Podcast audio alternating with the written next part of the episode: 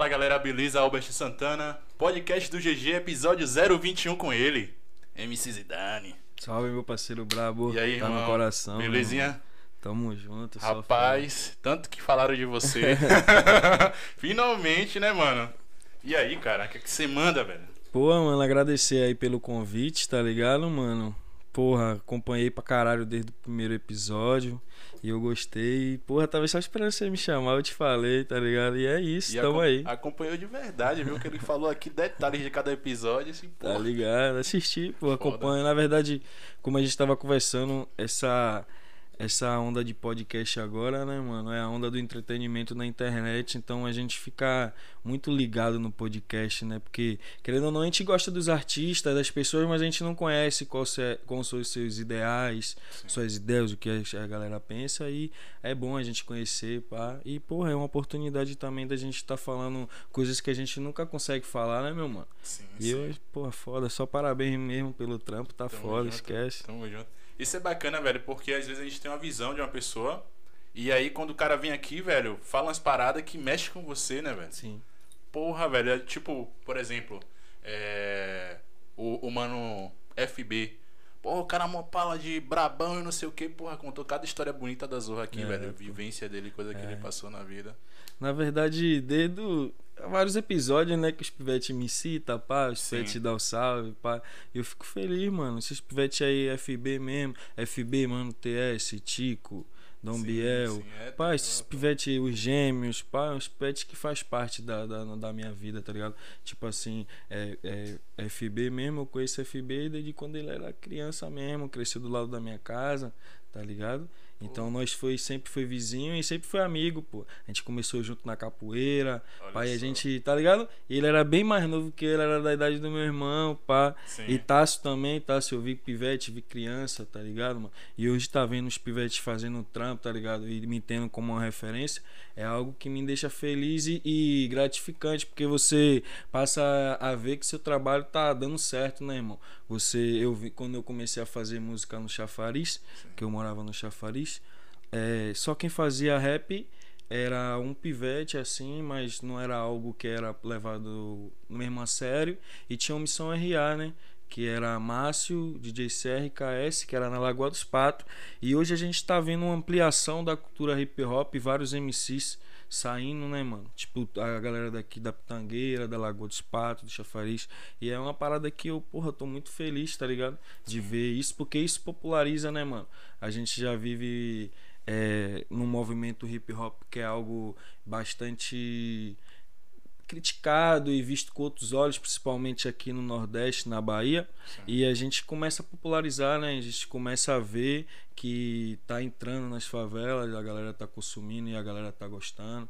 E isso é foda, mano. Eu fico muito feliz mesmo, tá ligado? Velho, o que eu acho bacana é que, sim, de fato você é referência pro, pros caras, Uhum. mas eles fazem questão de deixar claro que você é referência, tá ligado? Pô, isso é Eu acho isso foda, velho. Pô, mano, e sinceramente eu me emocionei todos os episódios que os caras falaram de mim, tá ligado? Sim. Eu sou um cara bastante emotivo assim. E porra, mano, você. Eu, eu fico feliz, né, mano? Porque são coisas. É, é por isso que existe o podcast, mano. O artista falar coisas que ele não falaria. Um pivete desse não. Tipo, não ia falar o que ele falou aqui pra mim Sim, e pá, tá não ligado? ia, não ia. Tá ligado, mano? Do Aham. jeito, da forma tão natural e sincero, tá ligado? E Sim. tipo, isso é, mano, eu fico, porra. E, tipo, querendo ou não, eles são minha referência também, né, mano? Acaba Porque- sendo, né, velho? É, mano, porque, tipo, é, os pets produz lá no meu estúdio. Eu gravo os Sim, pivetes. Sim. E aí eu vejo os pets fazendo um trampo bom, Zidane não vai ficar pra trás, né, meu irmão? Sim. Eu tenho que vir fazendo um trampo pá, chegando e sempre subir o nível, os caras vai vir, e tá ligado? E a gente vai nessa crescente aí. tá Esse ligado? trabalho é muito importante, a gente vai falar mais sobre ele. Mas, como de costume, né? Já vi que o papo aqui vai render pra caralho. É, Quem tá chegando agora aí, já deixa o like, se inscreve no canal, beleza? Pode chegar aí no chat, deixa sua mensagem aí também. Não custa nada fazer isso, beleza? Pra chegar no chat, só basta se inscrever no canal. Manda sua mensagem aí, sua dúvida, pergunta. Aqui agora no início, aproveita, compartilha pra geral. Faz uma lista aí de, de, de pessoas aí pra mandar. Manda no grupo da família. E aí, mano, manda a galera fazer alguma coisa. Brota, família, esquece.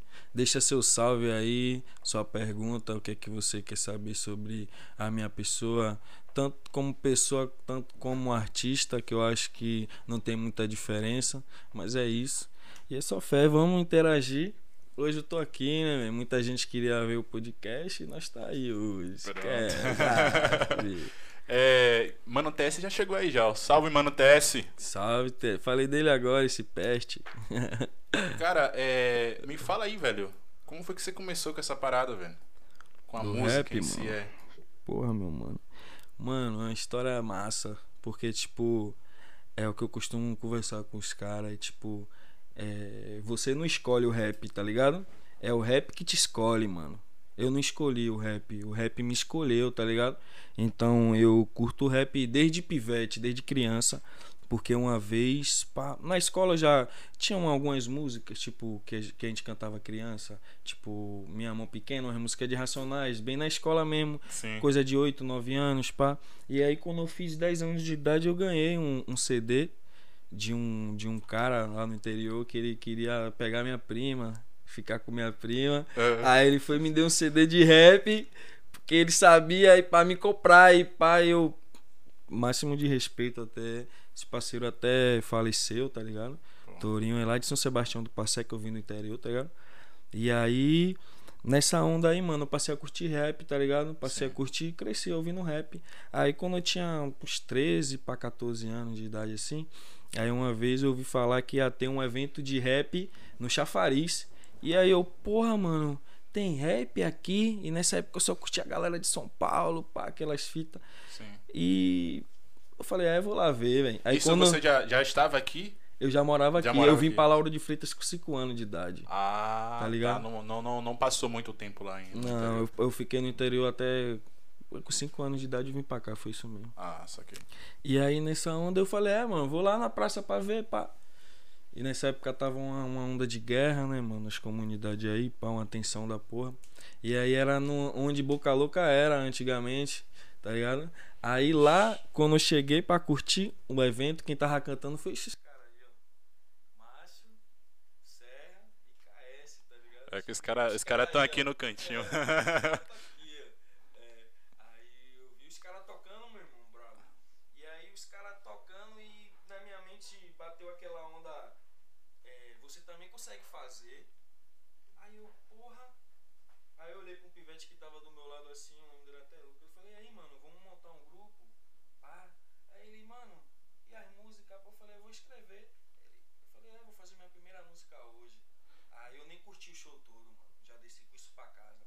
Ah. Pra casa. Aí eu cheguei em casa, já peguei meu caderno e já me fiz minha primeira música, irmão. Juro por Deus. No outro dia eu cheguei na rua e falei pros caras assim, pô, escrevi minha primeira música. Os caras, cadê? Aí eu fui e cantei. Pá, tô com meu início. Era um bagulho meio de assalto, pá, uma rima.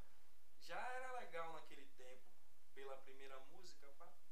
E aí os caras, porra, que foda, não sei o que, Zidane. E aí comecei, mano. E aí tinha um parceiro que morava lá, Fábio, finado Fábio.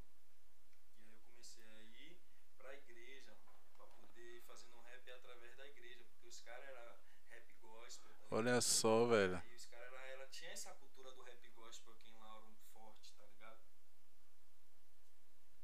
Aí nessa onda a gente começou a frequentar alguns eventos, pá, eu comecei, aí certo dia os caras do Missão RA me chamou, me viu aí falou, "É, chega aí, pá. Aí eu fui pra conversar com os caras, aí KS, KS que era o cara mais do grupo assim, pá.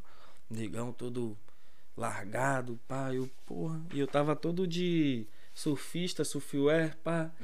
Aí KS chegou pra mim assim e falou: Você quer cantar rapper? Falei, é, mano. Ele, mas mano, esse estilo aí não dá não, mano. Tem que botar uma roupa GG, uma calça largada, uma bermuda aí. Porque esse bagulho é apertadinho de. Aí é de surfista, pô. Pra ser do rap tem que abraçar a cultura. Aí eu, porra, no outro dia eu fui na, na loja comprar XXL. Olha só, Já- velho. A famosa XXL, meu Deus. Foi, XXL. Aí. Comecei, mano. Pai e minha mãe ficava bolada, parceiro. Porque eu comecei a escrever muito. escrever muito. E, e aí eu passava muito tempo, mano, fazendo música. Fazendo música. E. E minha mãe tava achando que eu ia ficar maluco. Esse menino vai ficar doido. Esse menino só faz música. Eu ia conversar com ela, eu falava, conversava com ela fazendo freestyle. Esse menino tá maluco, vou internar. E eu fazendo música, fazendo música, mano. E pai, escrevendo. Você e aí tava eu de fato vivendo música. tava vivendo a música, mano. Eu escrevia uma, duas, três músicas por dia. Só por escrever mesmo. Que na época a gente não tinha nem acesso a instrumentais assim diferentes. Porque a internet ainda pra gente não era forte, né, mano? Isso eu tô falando de 12 anos atrás, né, mano?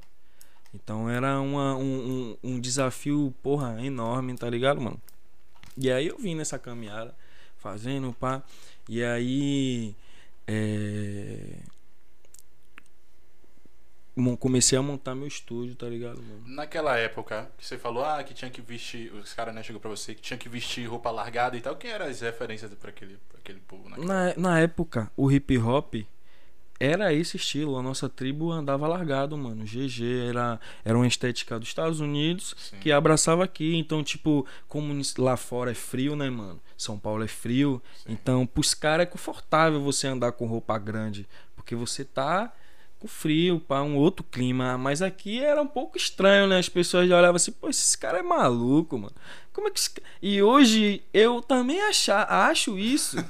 que a gente era maluco, mano. Sim. Porque você vê hoje a estética nossa, pá, de roupa é totalmente é, fora do que era antes, tá ligado? Antigamente, É, verdade. tem uns caras que ainda se apertam mais, mas nós ainda, pá, tá de boa. Aham. Aí, mano, nessa viagem aí era Racionais, é, Sabotagem, RZO, todos esses caras, todo mundo andava largado, mano.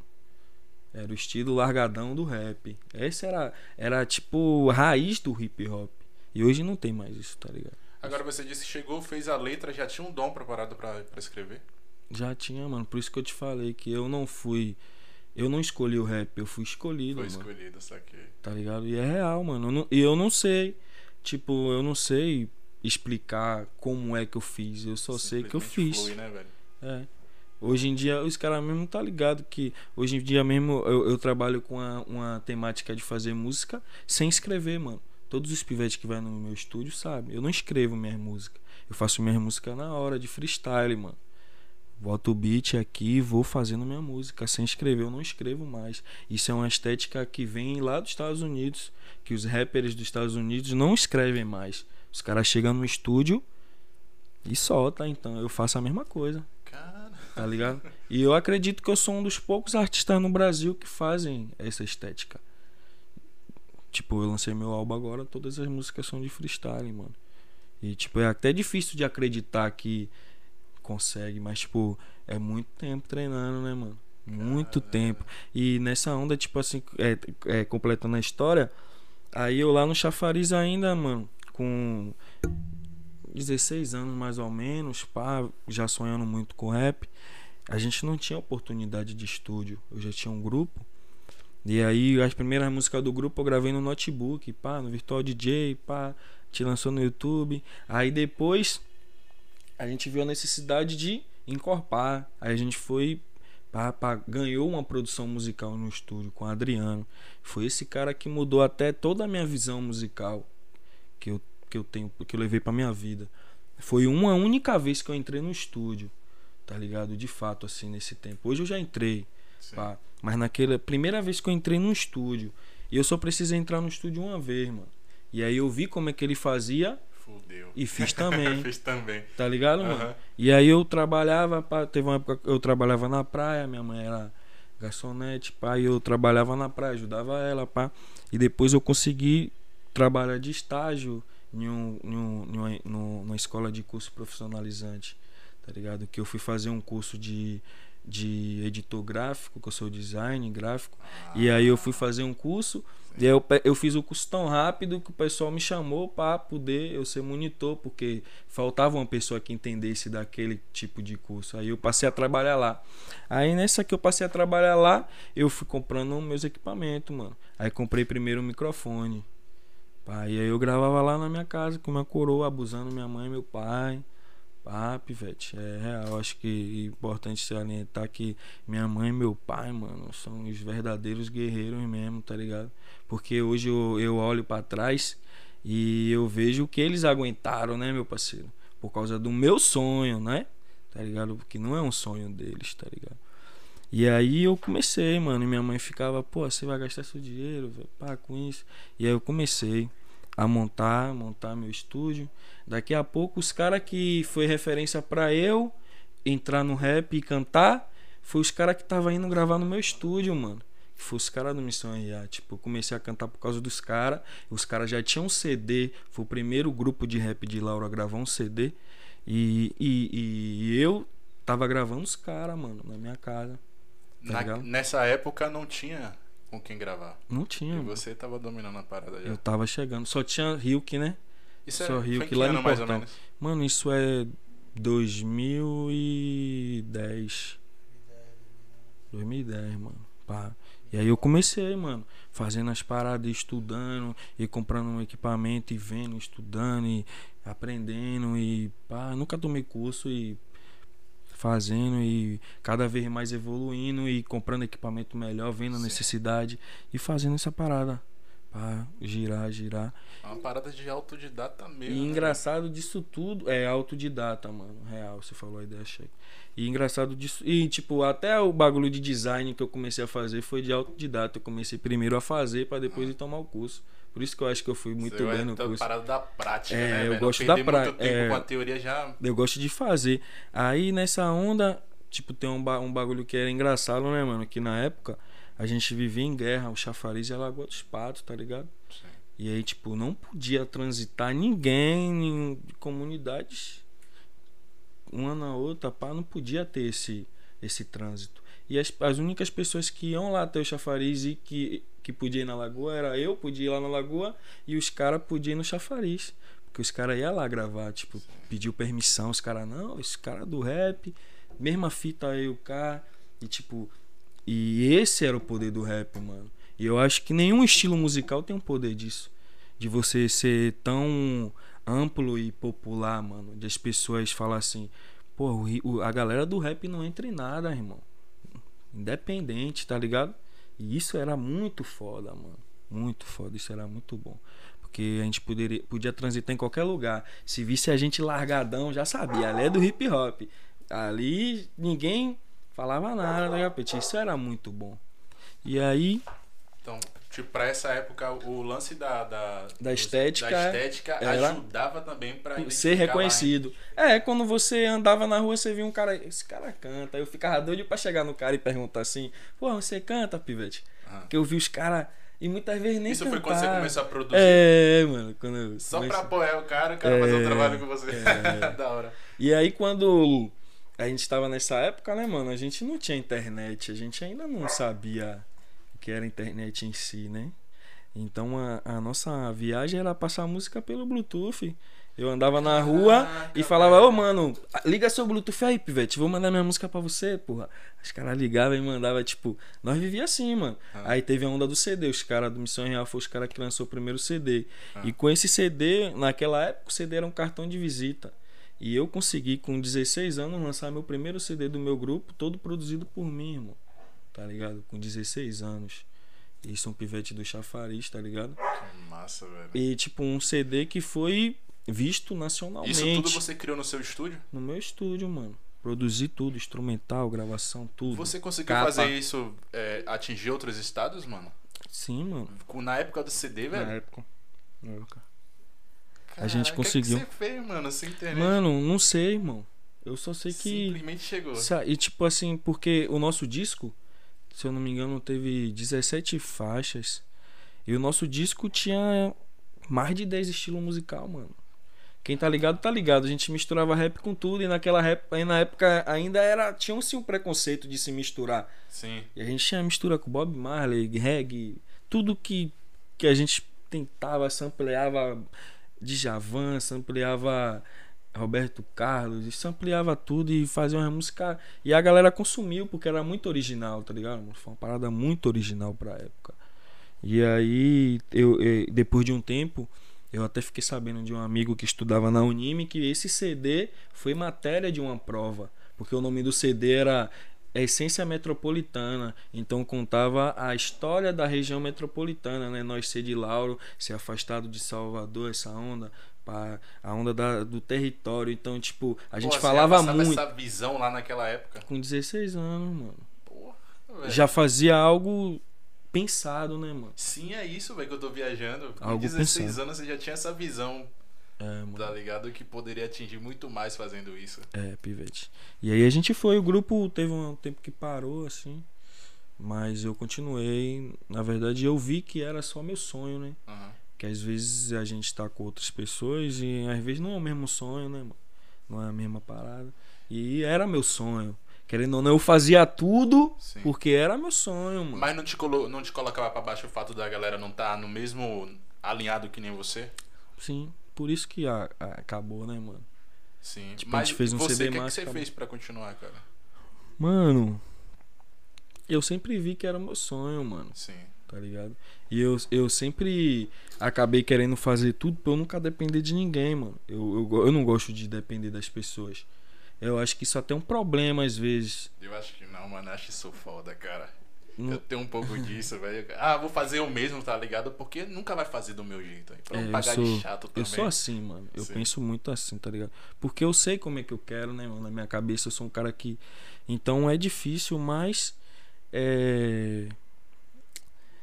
A gente vai aprendendo a, a- a lidar com essas paradas também, mas. É isso, mano. Eu nem lembro o que eu tava falando. Tudo bem, acontece. Deixa eu só mandar um salve pra galera que tá chegando aqui, velho. É. Jamile Silva. Ô, Diz salve, o preta. tava mudo, não acontece, viu? Tá no coração Acontece, já toda a tá ok vida. já. Faz o coração do bebê. Olha. Esquece. Lucas Chaves, salve irmão, boa noite pra nós. Salve, Buiu é nóis, meu irmão brabo. Esquece. Valeu, mano. É. Como é? A Zap Game. Salve, gang. Salve, meu parceiro brabo. Aí os gêmeos. É Real Cultura Zidane. Esquece. Titeu Passos, esse é o cara. Uh. Como é? Só a cabeça do Zizu. Ah, só cabeçada, pô. vários parceiros aí, vários parceiros, vários irmãos. James Filmes. James, aí meu irmão brabo aí que grava meus clipes aí, pô, esquece. Ah, parceiro é o melhor, o melhor. O melhor que nós temos, pai. Velho, como é produzir pra outras pessoas, velho? Eu sempre fiquei curioso. Tipo, o cara que. Porra, o cara é MC. Complexo. Hum. Né? Não é qualquer coisa. Como é produzir pros outros? Você, tipo, coloca muito o dedo seu, deixa o cara livre pra fazer o que quiser. Mano, eu faço como se fosse pra mim, mano. Tá ligado? Eu amo, eu gosto, tá ligado? Se eu pudesse só fazer a música, irmão, não trabalharia com outra coisa. Se eu pudesse estaria no estúdio todos os dias atendendo várias pessoas. Eu gosto disso, eu gosto de trabalhar com a música. Eu gosto de criar, tá ligado? De fazer as, as coisas acontecer. Então, quando um pivete chega lá pra gravar, e, e a maioria dos pivetes já chega tipo, mano, quero gravar com você, quero que você me instrua, me dê dicas. Porque a galera já vai gravar comigo por causa da referência, né, Sim, mano? Sim, isso aqui. E tipo, aí já fala, pô, mano, me ajude. Aí tem muita gente que chega lá, mano, que nunca teve contato. E eu gravo na maior paciência do mundo, mano, tá ligado? Eu gravo porque eu gosto, Pet, tá ligado? Eu gosto, eu acho. Eu acho foda isso, tá ligado? E é, as pessoas sempre voltam por isso, porque eu faço como se fosse pra mim. Eu não sou um cara que, que tem muita gente assim, que trabalha com a música, é músico e tá competindo, né, mano? Tá competindo, ele não vai dar o melhor no seu trabalho, porque ele sabe que ele vai dar o melhor pro dele. Mas eu não sou assim, irmão. Eu quero ver seu trampo sair foda. E quando as pessoas ouvirem perguntar pra você, mano, você grava onde? Eu gravei em Zidane, mano. Tá ligado? E tem muita gente também, mano, que fecha a gravação, vai gravar lá no estúdio, só descobre que é eu que gravo quando chega. Aí quando chega toma um susto que fala, porra, mano, é você que grava? Então é você que se grava. Aí que vai descobrir que é eu que movimento os bagulho e tudo. Aí que descobre, pô, Zidane. Aí que vai perguntar, e as artes? É eu. Caralho, velho. Você faz a parada toda. É, mano. Hoje em dia, é, a gente, é, você já tá ligado? A gente tá descentralizando muito isso, tá ligado? Pra eu ficar mais um pouco. Respirar mais. Mas, mano, eu já cheguei ao tempo mesmo. Eu tinha câmera, pá, de eu mesmo fazer a música, gravar a música agora, pegar a câmera, botar no pedestal, me gravar, pegar as imagens, editar e lançar. Eu mesmo, mano. Eu faço, eu edito clipe, faço tudo, pivete. Vamos voltar um pouco. É, quando foi que você começou a adentrar na internet? Na internet. É, começou a lançar. A gente entrou na internet pelo primeiro pelo MySpace. Caralho, mano, Era a, único, a única comunidade que o rap ainda conseguia dialogar naquele Naquela tempo. época já tinha como, tipo, subir músicas. A gente já subia a música. Quem tinha música já tinha as músicas, já tinha subido as músicas. Eu acho que eu cheguei a subir algumas músicas. Tá ligado? Aí veio o MySpace, logo depois teve a onda do do palco MP3, Sim. tá ligado? Depois do palco MP3 veio veio o SoundCloud. O O Fox 4 Shared é mais. Foi mais pra Cara. download, né? Mas, tipo assim, esses outros que eu falei era tipo sites de música que você podia subir, você como artista, Sim. tá ligado? Eram, foram os primeiros. Aí depois a gente começou a ver a necessidade do YouTube, né, mano? Isso no YouTube a gente começou a ver o YouTube. Já antes a gente já via, assim, 2012. 2012 foi, a gente começou a lançar umas paradas no YouTube. Mas já não era com aquela proporção que não, não era ainda muito popular, eu acho. Naquela época. Naquela época era mais O hip hop de, tipo, não era popular. É, pro hip hop ainda não era popular o YouTube. A galera ainda vendia CD, mano. A galera ainda não, ainda não botava seu CD de graça na internet. A galera queria que você comprasse. Tá ligado? Tô tipo, ligado. a exclusividade. É, não, tinha, não existia ainda essa parada de, tipo, o digital. Não, não tinha esse, esse diálogo. Só mesmo comprando na rua com você. Comprando na rua, pá, nessa época. Porque o rap também ficou um pouco atrasado, né? Ah. No processo, o rap se atrasou um pouquinho na, na questão da internet aqui no Brasil. Voltar um pouco mais. Você tava falando que na época uma das alternativas era compartilhar conteúdo ali via Bluetooth. Bluetooth. Como era na época da escola, mano? Porra, mano, na época da escola foi foda porque eu comecei a cantar muito cedo, né? Ah, Então eu sempre fui artista da escola. foda. Então qualquer atividade que tinha na escola, Zidane vai cantar, Ah, Zidane vai tocar. E aí sempre. E a galera tinha gente que dava muito valor, mano. E é massa que hoje tem vários pivetes que são adultos hoje em dia, pá, que cresceu querendo ou não me ouvindo ali, né? E hoje, Sim. porra, aí hoje olha pra mim assim, caralho, esse bicho ainda tá nessa onda aí, velho. Pá, porque muita gente acha que você vai parar, né, mano? Muita gente acha que é só fogo de palha. Que você tá ali, você. Mas quando vê assim, caralho, o cara. E, porra, na escola era mil grau, mano. Fazia freestyle pra caralho. Todo mundo, vários amigos queriam ser MC. E era muito massa, mano. Era muito massa. Eu tenho saudade da escola. Eu acho que foi a primeira forma de se popularizar, de você ser conhecido, era na escola. A gente, eu consegui assim. Primeiro fui conhecido na escola, para depois ser conhecido no bairro, para depois ser conhecido na cidade. Mas você já tinha essa né? visão? Você já, Já. já era um planejamento pra você? Já, já. Mano, desde quando quando eu, eu, eu vim mesmo bem antes, eu sempre gostei de ouvir, tá ligado? Então eu sempre me bati assim em momentos com algumas pessoas que sempre me falaram coisas que sempre se projetou na minha cabeça, tá ligado? Aí uma vez eu eu eu, eu entreguei meu CD a Marechal, MC Marechal, é um dos grandes nomes do hip hop, tá ligado? Do Brasil, do rap. Ele é do Rio de Janeiro e ele é um cara foda, um cara super militante. E aí eu entreguei meu CD a ele.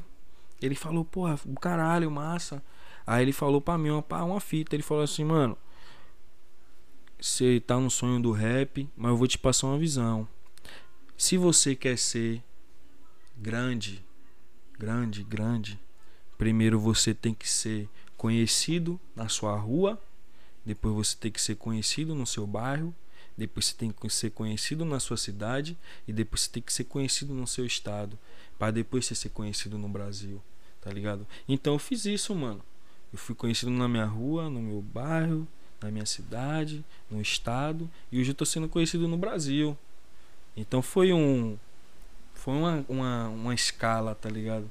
Sim. E isso foi muito importante ouvir isso. Porque às vezes você quer que as pessoas do outro lado do mundo te escute, mas quem, tá, quem sabe da sua realidade é quem tá do seu lado, pô. Você já tinha apoio da comunidade naquela época, velho?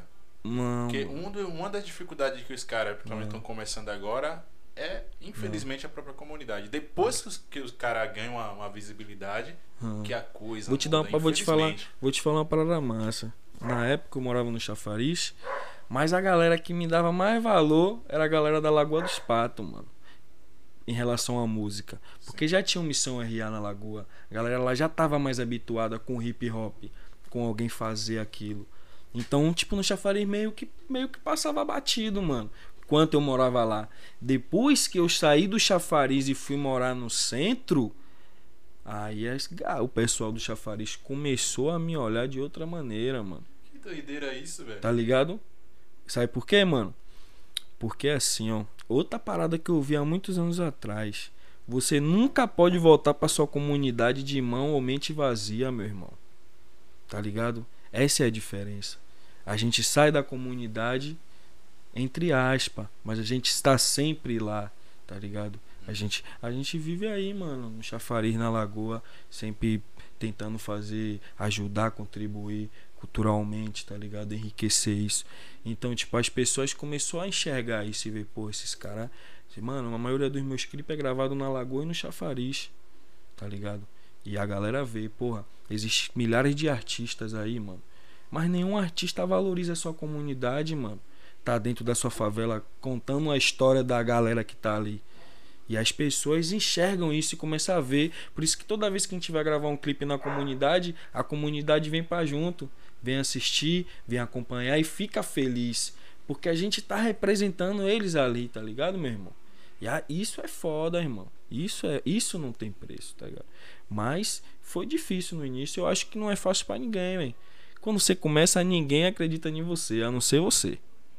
Ninguém. Você vai falar pra um amigo, um amigo vai até falar, porra, mano, massa, porque é seu amigo.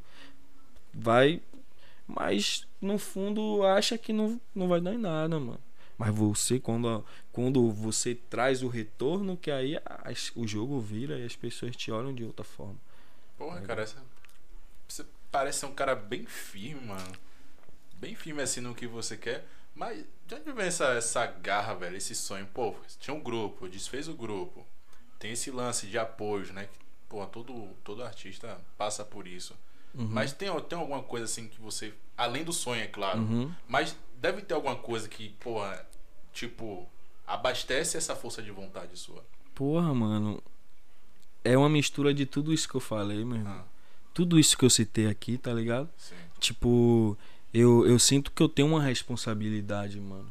Tanto com minha comunidade, tanto com a cidade, tá ligado, mano? Então, tipo, eu sinto que no caminho que eu tô, eu não posso mais parar, irmão. Porque eu passei por cima de tudo. De tudo, eu passei por cima da minha vida, mano. Eu podia ser outra pessoa. Eu podia ser. Mas eu abracei isso como uma missão, tá ligado? E eu sei que isso é uma missão de Deus, irmão. Tá ligado? Porque eu, eu, eu tenho um poder, tá ligado? E cada, um poder de, de conseguir dialogar, de conseguir é, que as pessoas me notem, me escutem. Eu sei, mano, tá ligado? Eu sei a força que eu tenho. Porque, tipo, quando eu chego no- na, na- na- nas comunidades, pô, os pivetes vêm falar comigo porque os pivetes me admiram. Quer ser que nem eu, pô. Quer ser que nem Zidane.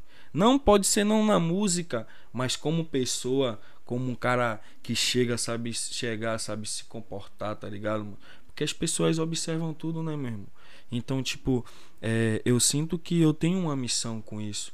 Eu sinto que eu tenho uma responsabilidade e o meu grande sonho é que eu consiga fazer dinheiro com a música, eu conseguir trazer recursos para minha comunidade, coisas que ninguém nunca fez, mano. Porque os pivetes estão morrendo na vida do crime, vários irmãos, vários amigos, porque não tem ninguém para incentivar eles a, a, a fazer um esporte, a fazer uma música, mano. Eu não tive incentivo de ninguém, mano, tá ligado? E isso me revoltou, isso me revoltou e eu sempre coloquei no meu coração que eu ia lutar por isso, ia fazer dar certo pra ajudar essa galera, tá ligado? Pra ajudar outros pivetes que nem eu, tá ligado, mano? Ligado. Café batendo, hein? café. esquece. tá ligado, mano? Então, eu tenho Valeu. essa, essa responsabilidade, tá ligado, meu irmão? E isso é foda, pivete. Isso, isso. E eu também fico me perguntando, às vezes, da onde é que vem essa força, tá ligado?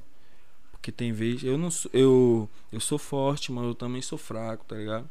Porque a gente é nosso próprio inimigo. Às vezes a gente é, tá. É, esse, é essa a questão que eu queria chegar. Tá porque a gente é nosso próprio inimigo, É. Sempre rola de, porra, de se É. colocar pra baixo, de, porra, será que não é isso, velho? E, Será que não sei quem que falou alguma parada pra mim tava certo? Pô, aí Tá isso, isso é foda, né, mano? Porque você fica brigando com você mesmo ali. Uhum. Pá, será, mano? Pá, pô, tá, tá difícil. E, pô, aí quando as coisas começam a ficar mais difícil, é que vai dar certo, mano. Né, Tá né? ligado? E na vida, né, mano? Eu tenho essa filosofia que a vida, a gente não, em qualquer área, em qualquer carreira, a gente é como se fosse uma escada, mano. Tá ligado? Então você vai fazer uma escada, tá ligado? Aí você vai pegar o primeiro degrau ali, você vai botar o bloco, pá, areia, cimento, pá, contrapiso, pá, deixou legal, joga o piso nele. Aí você parte pro segundo degrau e aí você faz a mesma fita. Porque não adianta você construir o primeiro degrau, você dá um salto pro décimo, mas se você tiver que cair, você não vai se sustentar em nenhum desses. Você vai ter que voltar pro primeiro. Mas se eu fizer minha escada e eu cair do décimo, eu volto pro nono, né, meu irmão? Tá ligado? Então a vida é uma escada, meu parceiro. Tá ligado?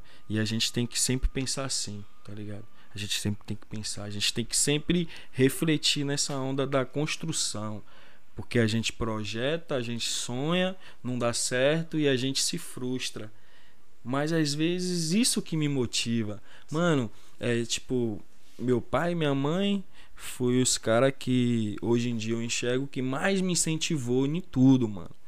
Me incentivou. Até eles sem querer, eles me incentivaram. Então Por- você sempre teve apoio deles?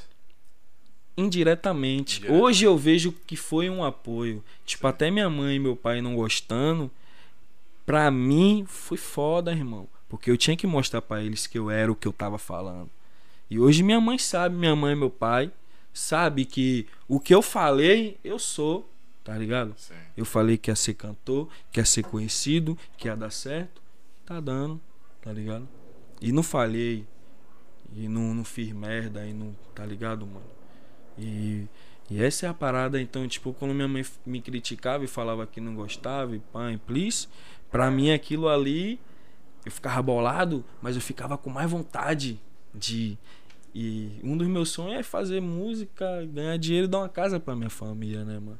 Dar essa. é, eu acho que essa é a minha maior realização como ser humano. É uma casa pra minha coroa, tá ligado? Não é nem uma casa pra mim, mano. É uma casa pra minha mãe. Porque eu sei o que minha mãe passou por mim, tá ligado, meu parceiro e meu pai? Porque quando eu tava no chafariz que tava nessa guerra aí, mano, tá ligado? Tava uma guerra louca. Eu, como eu tava nessa onda do rap, eu, eu saía muito. E várias vezes eu chegava em casa e tava tendo tiroteio, tava tendo várias paradas, eu tava passando por muita situação assim. E aí minha mãe decidiu sair do chafariz, pá, no meio da guerra, pra gente ir morar lá no centro, tá ligado? E a gente saiu de uma casa que era nossa pra morar de aluguel. Isso tudo porque Por pelo da- amor, pelo amor a gente também, Ah, mas sim. também por causa da música, né, mano? Sim, sim. Porque se eu não saísse de casa pra fazer música e ficasse em casa, eu acho que minha mãe não ia se mudar. Ia, e tipo, uma coisa leva a outra, né, mano? Que é um efeito borboleta. Tem a questão da segurança e tem a questão disso, do, do, do meu, da minha integridade física que minha cura pensava. E, pô, a gente foi morar numa casa onde só tinha um quarto. Eu passei a maioria do, do tempo morando, dormindo no chão, eu e meu irmão, tá ligado? Que eu tenho um irmão. A gente dormia no colchão na sala. Pá, mano, mas nunca reclamei, tá ligado, Pivete? Tinha meu estúdio lá na sala. Tinha vez que minha mãe e meu pai chegavam do trabalho, que foda, Pet, assistindo o jornal, a novela. Eu tava lá abusando, gravando, pedia pra baixar o volume. Tipo, hoje eu, eu olho e falo, porra, mano, que cara de pau, mano. Que cara de pau, meu parceiro. Porque, porra, era, os caras tá ligado que era chato, pivete. Você tá querendo descansar ali na sua casa depois de um dia de trampo. E aí você chega e música e música e. Essa época que você pedia pra baixar o som, é, você já fazia produções para as pessoas? Já, mano, já recebi a gente lá em casa pra gravar. O bom é que tinha uma moeda, né? Em vez em quando assim, pingava uma moeda ali, uma moeda. Sim, sim. Era massa que. É, é- é- esse, esse lance que você pensou, né, resolveu não só usar do estúdio pra, pra si, mas também para as outras pessoas, foi, foi uma forma de, é, de ganhar dinheiro? De, pô, Não. isso aqui vai sustentar meu sonho? Não, não. Não, isso você nunca Não. parou pra Não. pensar, não? Na verdade, mano, foi. Não tem como viver, não, irmão. Disso não. Porque a galera do rap não quer pagar, não, irmãozinho. Tá ligado? Se eu for cobrar o que realmente merece meu trabalho, ninguém vai pagar, tá ligado? Então, tipo, o que me sustenta não é o estúdio, tá ligado? O estúdio, como eu falei, eu faço porque eu amo. Tem uma moeda, os caras vão pagar. Porque, pô, pago a luz, internet, pago os bagulho, equipamento, manutenção. Mas, tipo assim, é o amor, tá ligado, Pivete? É pelo amor mesmo. Eu falo isso com os caras que vai lá direto. Pá, não é pelo dinheiro, mano. É por querer ajudar também. Eu, eu, sou, eu acho que também isso é um defeito meu, que eu gosto muito de ajudar as pessoas. E muitas vezes isso te atrapalha. Porque às vezes eu deixo de pensar muito em mim pra pensar muito nos outros, tá ligado? Então eu fico sempre nessa lá e cá, né, mano? É, Se é ruim ou bom. Era isso que eu ia perguntar pra você. É, você falou dos benefícios, né? A gente vai depois a gente até volta pra isso. Mas e pra você, cara? Não, não, não atrapalha, pô, sua produção e tal, seus projetos, não, sei lá, sabe? Não, não Se chocam, né? é, velho. Não, não acho que Você não. tá ali no momento produzindo algo seu e tal, lapidando, que nem o seu álbum que a gente vai falar daqui a pouco, e tal, trabalhando ali, sério, e aí chega pessoas lá pra fazer é, som também, isso não. Não, acho que não, não. Na verdade, porque eu vivo pra música, mano. É, Hoje em dia eu vivo pra música, assim. Eu tenho um trampo, trabalho na prefeitura, pá.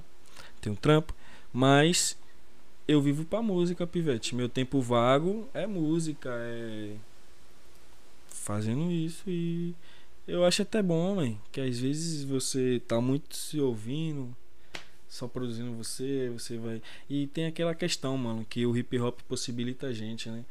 Se você castelar aí, eu falei que eu faço inúmeras coisas que eu passei a fazer por causa do rap, né, mano? sim. O rap me fez ser isso, tá ligado? Então a gente tem sempre aquele diálogo de, porra, se eu não conseguir estourar com a música, mano, eu vou ser um produtor musical, irmão. Aí sim eu vou fazer pelo dinheiro, sim. tá ligado? Porque vai ser a minha profissão. Então se eu não der certo com o rap, eu posso ser um designer, tá ligado? Posso ser um videomaker. Posso trabalhar em inúmeras áreas que o rap me possibilitou, tá ligado? E é isso que, que é foda do hip hop, mano, tá ligado? Mas você eu- sempre teve esse plano A, B, C? E, e graças à minha mãe, mano. É, né, velho? Minha mãe, mano. Minha mãe passou a minha vida toda falando. Pá, você gosta do rap, Aham. mas você tem que ter um plano A, porque o rap vai ser sempre o plano B. O rap vai ser sempre seu seu hobby. E você tem que ter um plano A, que é algo que vai te dar o dinheiro pra você fazer o plano B. Mas eu nunca consegui botar o rap no plano B, mano. O rap sempre foi plano A e todos os meus trabalhos era plano B pra botar dinheiro no plano A. e é isso, mas tipo, eu sempre tive essa visão que eu não vou ser jovem pra vida toda, mano. Eu não vou conseguir também lutar contra a minha vida toda, mano. Tentar isso aqui a vida toda, tá ligado? Porque sucesso também é questão de ponto de vista, mas a partir do momento que você vai ficando velho também, né, mano? Você tem que já buscar outras possibilidades. Então eu, eu vivo nessa, mano. Então se eu não estourar com a música, eu vou ter um estúdio foda. Ser um cara reno- renomado em produção musical. Mais de 10 anos produzindo Sim. especialista em rap. Daqui pra lá vou ter 20, 30 anos. Com fé em Deus, se eu estiver vivo, né? Tá ligado? É isso. Isso muito nisso. Vou mandar mais um salve aqui, velho, pra galera. É, chegou aí também é, a Olivia Santana. Parabéns, Idane, sucesso. Tamo junto, minha amiga. Tá no coração, esquece. Luiz Henrique, Zidane, irmão, brabo, toda, é, toda a vida, família Cha- Chafa e LP. Tá no coração, meu irmão brabo. Tá entendendo? Fred Tosta, o Márcio aí também faz parte dessa massa. Chama ele que o pivete é bom. Ah, fi. Chama o parceiro, pô. Mais aqui? Quem mais aqui? Joana Oliveira, sou fã demais do artista, da pessoa, do amigo, brabo em tudo. Tamo junto, meu irmão brabo. Tá no coração toda a vida. É Joana? É. Ah, filho, minha parceira. Beijo, Joana, minha amiga. Ah, esquece. Tá sumida ela, Joana.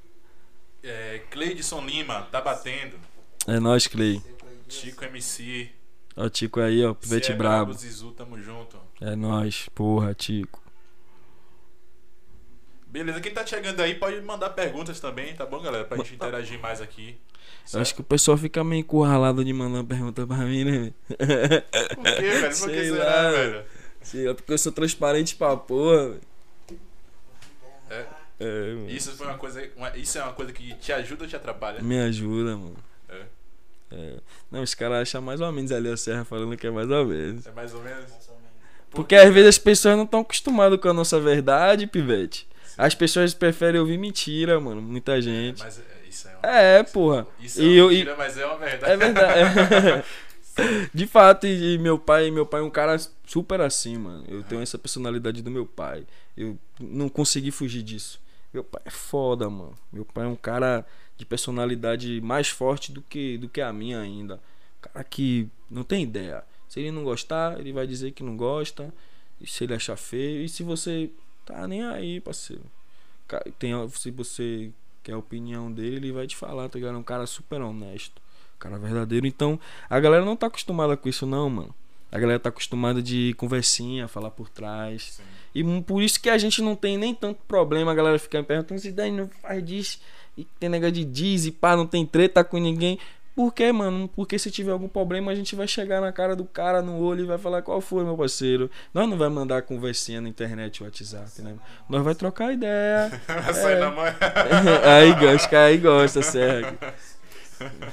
Mas é isso, pressão, a gente não, a gente não briga. A É a gente, moda antiga, velho. A Então gente já só- rolou muita onda, velho. Não, nu- nunca rolou, mano. Serra tá ligado? Porque a gente, mano, a gente sempre conseguiu estar no, num circuito bom de amizade. Então no rap a gente tem amizade com todo mundo, mano. Querendo ou não, a gente foi. Eu, Serra, Pan, Missão RA também foi um dos primeiros grupos que. Pessoas que conseguiram furar a bolha, né? De Lauro pra Salvador.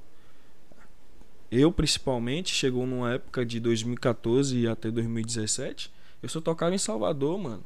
Era dois, três eventos pro final de semana em Salvador, mano. Porra, velho. É, mano, Rio Vermelho, várias casas de show e tava bombando, trap. Tava naquela, naquele gás.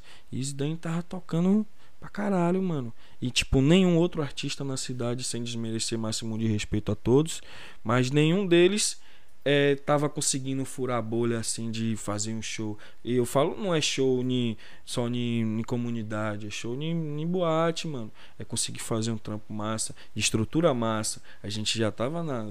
E isso por causa da raça, né, irmão? Porque a galera de Salvador, querendo ou não, não aceita. Sim. O público, entre, entre aspas, a galera viaja do maior valor, mas a galera da cena mesmo assim, que movimenta, que faz evento, a galera quer chamar a galera de Salvador, a galera não olha pra Lauro de Freitas. E foi aí que nasceu a onda também dessa questão de eu ser produtor cultural, mano. De eu fazer meus próprios eventos. E eu passei a trazer a galera de Salvador pra Lauro. A gente saía daqui pra, pra Salvador pros eventos e a gente passou a trazer a galera de Salvador pra Lauro de Freitas, mano. Que era um tabu, a galera achava que Lauro de Freitas era longe pra cara, Lauro é longe. E não é, mano. Lauro de Freitas É é. aqui do lado, velho. Tá ligado, meu parceiro? Aham. E a gente. Que a gente também tem a batalha, tá ligado? A original Lauro City. É, a batalha até fez três anos agora. E a gente fazia ali na Praça Martiniano, aqui na Praça do Índio. Sim, A gente sim. começou em 2018. Ah, sim. Acho que foi o Game Over que tava falando sobre isso. Ele batalhava também lá, teve umas treta lá. E vem cara. cá, velho. A ideia também é, é de vocês, parte de vocês, É. de juntar, né, é, o rap com outras culturas. É, mano. Na verdade, é, a batalha surgiu na necessidade de, de ter um espaço cultural onde a gente conseguisse agregar, né, mano, valores e culturas e a juventude. E a gente ficava nessa, já tinha feito alguns eventos, a gente fazia evento na comunidade. E aí a gente ficou nessa, ficou e nessa época tava bombando batalha, batalha de MC, pá. E aí tinha uma no Caranga, batalha do Caranga. Aí a gente, pá, tava na onda, aí eu, a gente meteu batalha do Índio na praça. A primeira edição deu 100 Ah, tá pessoas, foi era porque era a Praça do Índio antes. Aham. A gente meteu, pá, a primeira edição deu umas 100 pessoas, pá. E com já uma estrutura massa. Estrutura de som, Caralho, premiação 100 de 50. pessoas, velho. É, 100 pessoas na primeira. Uma estrutura de som já, um bagulho mais profissional. Aquela que, pracinha ali, mano. é, Já é gente pra caralho, velho. Mano, calma que você vai, vai saber o que a gente pra caralho depois. Aí a gente começou a fazer e, tipo, com premiação, mano. A única batalha da Bahia que tinha premiação semanal de 50 reais. Era toda quinta-feira. E a gente tinha essa premiação. Na primeira edição deu é, 100 pessoas. Na edição de um ano deu 1.200 pessoas. Então a gente conseguiu em um ano é, ter um público médio de 1.000 a 1.200 pessoas naquela praça. Se você achou que 100 era muito, Caralho, velho. Tipo, e a- acabou que o, o evento já não comportava mais na praça. As pessoas, o número de pessoas já estava trabalhando o trânsito, já era muita Sim, Mano, gente. porque a praça é pequena, a praça Muita- já era muito, velho. Muita gente, mano. E, e bagulho bombava, mano, na cidade. Era um rolê. Porque assim, não era só um batalha de rap. A galera que ia gostava porque era tudo, mano. Era a juventude. Tinha paredão, tocava pagode, tocava rocha, eletrônica. Tudo que você imaginar. Ali o DJ, ali, ó. DJ Serra comandando. Tudo que você imaginar, mano, tocava. E a galera amava, pivete. Porque não era só o hip hop. E aí a gente começou a pegar as pessoas que não é do hip hop para passar a gostar do hip hop. Então, essa foi uma estratégia, tipo de a gente agregar tudo pra gente conseguir trazer as pessoas e as pessoas conseguirem entender o que é que a gente faz. Ou seja, E- enquanto alguns pregam aí a divisão, você teve a ideia de juntar a porra Tudo. toda. É. E trazer, dar mais força ainda pro, Dá mais pra- força. pro seu lado. Mano, era louco, acabava a batalha. Aí tinha mais ou menos uma hora de relógio de pista livre, só de música. Tocava tudo, irmão. Pagode, arroz, essa. E a galera do rap, tanto a galera que não era, todo mundo curtia tudo. Porque era um rolê aleatoríssimo. Sim. Aleatório, de vários tipos, de várias maneiras. Com cada semana uma, uma, uma atração diferente. Cada semana uma. E tipo assim, mano, sempre se reinventando, né, Pivete? E um bagulho que, querendo ou não, não tinha ajuda, irmão. Era Sim. do nosso bolso, mano. Tinha semana que a premiação era 150. Teve edição que foi 300. E tudo Caralho. isso na raça, mano. A gente Mas vem cá, essa competição era entre os estilos? Não. Ah, tá. Era dividido. Cada categoria. Era só, era só, se liga, era só batalha de rap. Sim. Mas é, durante o evento se tocava todos os Ah, estilos. Mas na hora do rap, da batalha, os caras também rimavam em beat de arrocha no duelo, rimavam em beat de pagode. E isso é a única batalha no Brasil que faz. Porque fora Massa. daqui a galera só bota rap. E aqui não, a gente botava forró. Vai rimar no forró. Vai rimar no arrocha. Vai rimar no pagode. E isso, mano, era o diferencial. E as pessoas de Salvador vinha pra cá pra ver que porra era essa que tava acontecendo aqui. Que, todo, que toda quinta-feira a galera saía daqui querendo que fosse quinta-feira no outro dia de novo. Foda. Mano, é, foi muito foda, mano. E Isso quando não agregou. coube mais ali, velho, vocês fizeram o quê? Mano, quando não coube mais ali, pra você ver que é, é uma onda que o destino é louco. Teve uma situação na praça Ah. de uns tiros, tá ligado? Um pivete que deu uns tiros assim no fundo. Só por, por, por ter muita gente, Hum. como a galera ouviu o tiro que tava perto, saiu correndo, tá ligado? Uh. E aí isso fez uma avalanche de pessoas, né, mano? Correndo, pá, pá, pá. Aí daqui a pouco a polícia chegou, e aí os caras começaram a baculejar, e e vai, acabou. Pá. E aí no outro dia a gente foi conversar com o Major, pá. Isso, pá. Aí tentou fazer a batalha na quinta-feira.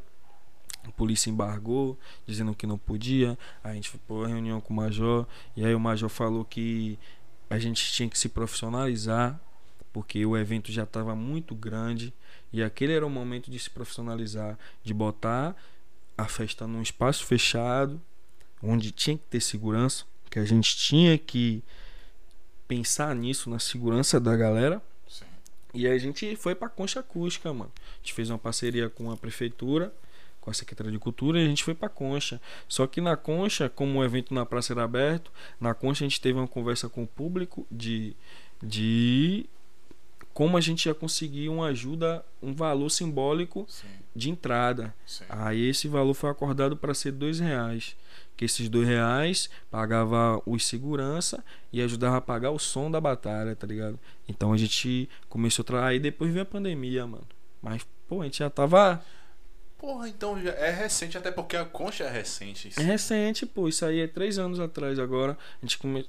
Não, começou em 2018. 18, 19. Em 2020 parou. No início de 2020. Mas também não era com a mesma frequência da Praça do Índio. Era também, toda Era semana. também, velho? toda semana, mano. Cara... E a gente também já tava. Mano, chegando me legal. explica aí, que pique é esse, velho? De produzir, cantar e ainda dar conta de, de, de uma... Como é que sabe, meu irmão? Eu queria saber também, mano. E o que tiver mais pra fazer, a gente tá procurando né? possibilidades, coisas novas pra tentar. E... Pô, mano, eu também não entendo, não, irmão. Sério mesmo, não sei. Não. É porque a gente tem tanta Você vontade tem de vencer. Pessoal? Tem, mano.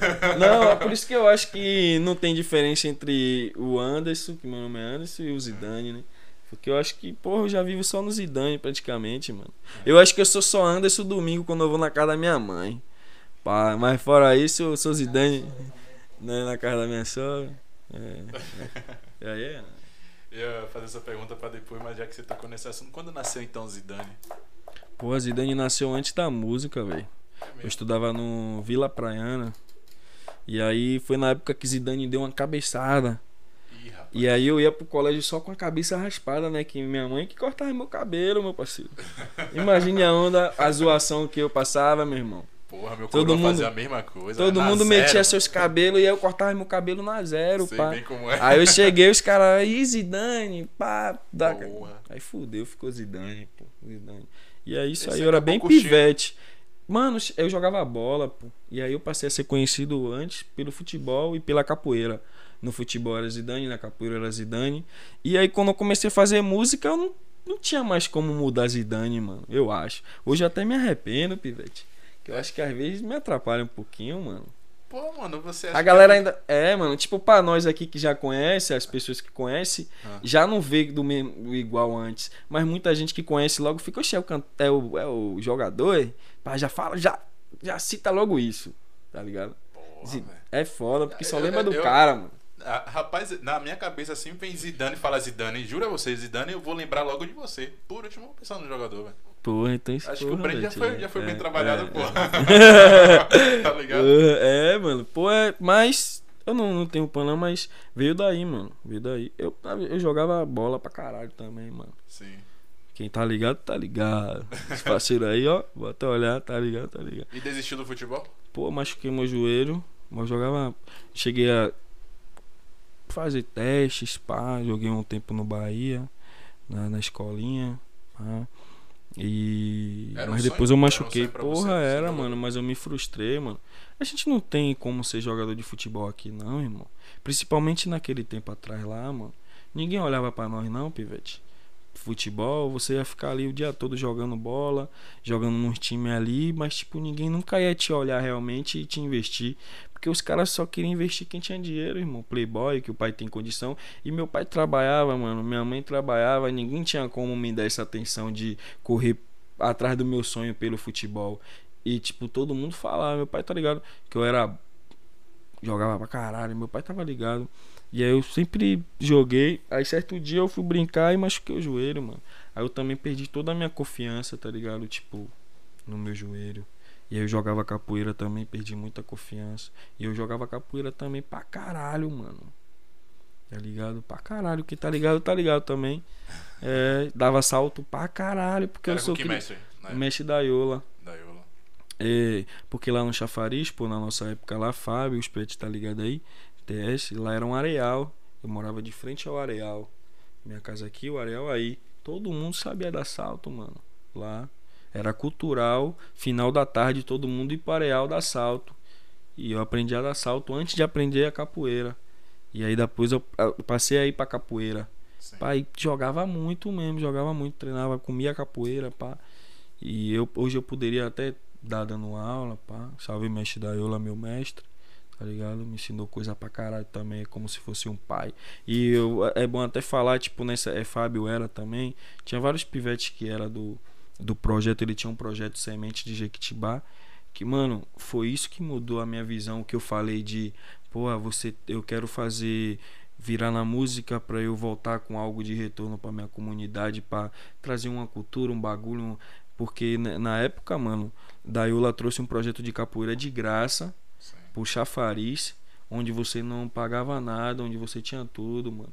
Tinha atenção, tinha amor, tinha as paradas, calças, bagulho. E o cara aí era tratado como uma família, mano. E isso é reflexo do seu trabalho, mano. É, mano, tá ligado? Deu reflexo nisso, que eu sei. É. O cara que chega lá a, pra produzir, Tá ligado? não tem só, tipo, ah, vou fazer a música e vou embora. É toda uma. Como é o nome disso? É. É todo. Porra, fugiu da mente o nome do bagulho, velho.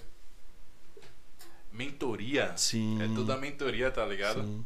E é, essa onda da capoeira te, te faz muito respeitar isso, mano. Sim. Porque a capoeira tem um mestre. Qualquer arte marcial. sim. A hierarquia, né, irmão? É, é A hierarquia. caralho Na capoeira marcial. você não pode entrar na roda e tirar o mestre, pô. Não pode, é. Tá ligado? Você tem que ter o respeito. Sim, Se sim. você tirar o mestre, você vai tomar um bocado de pau pra aprender. Então, tipo, você aprende ali coisas que você vai levar pra sua vida. Que o respeito é o primordial, mano. O, o, o respeito é a coisa principal na nossa existência. Não, o respeito é de tudo, Conserva. irmão. É, conserva pra caralho. E o respeito é. Mano, o respeito é bagulho que. Se você tiver respeito, irmão, já foi. Você vai pra onde você quiser, você faz o que você quiser. Tá ligado? E você aprende isso, a capoeira, tá ligado? E Daiola era foda, mano, que era um cara pai, tá ligado, irmão? É, a gente viu vários pivetes da capoeira morrer. Vários pivetes que a capoeira não conseguiu segurar mesmo. E Daiola fez de tudo. Querendo ou não, ele salvou a vida de vários pivetes, inclusive a minha, mano. Pu- mesmo, mano? Inclusive a minha, irmão. A capoeira me tirou da rua, mano. A capoeira me tirou da rua. Eu ia perguntar isso se o, o- em algum momento você ficou próximo de um desvio desse, tá ligado? Mano, que te levasse pro caminho errado. Pivete, a boca era estar na frente da próximo. minha casa, mano. Meus amigos, todo mundo é envolvido, mano. Tá ligado? Ah. Meus amigos todos se envolveu, tá ligado? A maioria, mais da maioria se envolveu, mano. Eu fui um em um milhão, irmão. Tá ligado? Um em um milhão e. Tipo, é engraçado citar isso porque tem até o parceiro que morreu uma vez. Eu fui tocar num evento, pá, e aí ele chegou no fundo do, do palco, ele me chamou assim. Aí ele, pá, ele tava usando droga, pá. Aí ele falou assim: Ó, mano, tá vendo isso aqui, pivete? Isso aqui não é pra você, não, mano. Isso aqui é pra nós. Sabe por quê? Porque você foi o único pivete que saiu do chafariz e conseguiu mostrar que aqui não tem só bandido, mano. Então isso aqui não é pra você, não, mano. Isso aqui é pra nós. Você tem que fazer música. Falou assim mesmo: você tem que continuar fazendo música. Porque você vai mostrar que no chafariz nós também tem cultura, nós também tem coisas boas, não tem coisas ruins, só, tá ligado? E Isso levou para minha me levou, eu levei isso pra minha vida toda, o nem tá mais vivo, tá ligado? Mas tipo, você saber a, a- que às vezes você não sabe o tamanho da sua importância, mano. Às vezes eu mesmo, eu não sei o tamanho do, eu não sei o tamanho da minha importância ainda. Eu vejo uns pivetes me citando massa, mas eu não tenho noção, mano. Eu não tenho noção.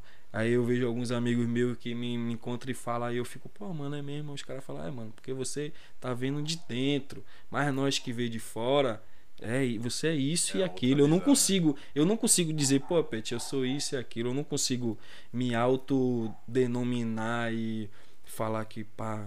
Mas as pessoas falam, tá ligado? Sim, sim. Isso é massa, Pivete. Eu acho isso. Isso foda aí. Pô, mano, a capoeira na minha vida mesmo foi. Capoeira e o rap, que mano. O, o esporte é fundamental, velho. Pô, mano. Mano, você vai na Olimpíada aí, mano. Quem tá ganhando as medalhas é a Pivete. A galera da favela, mano. Ela mesmo, mano. E é, pessoas que nunca teve incentivo, irmão. Sim. O Brasil não tem incentivo nenhum, mano, pro esporte. E a galera quer, quer que o Brasil ganhe medalha. Vai ganhar o quê, irmão? Ganha não, mano. Como? Não, não tem incentivo, mano.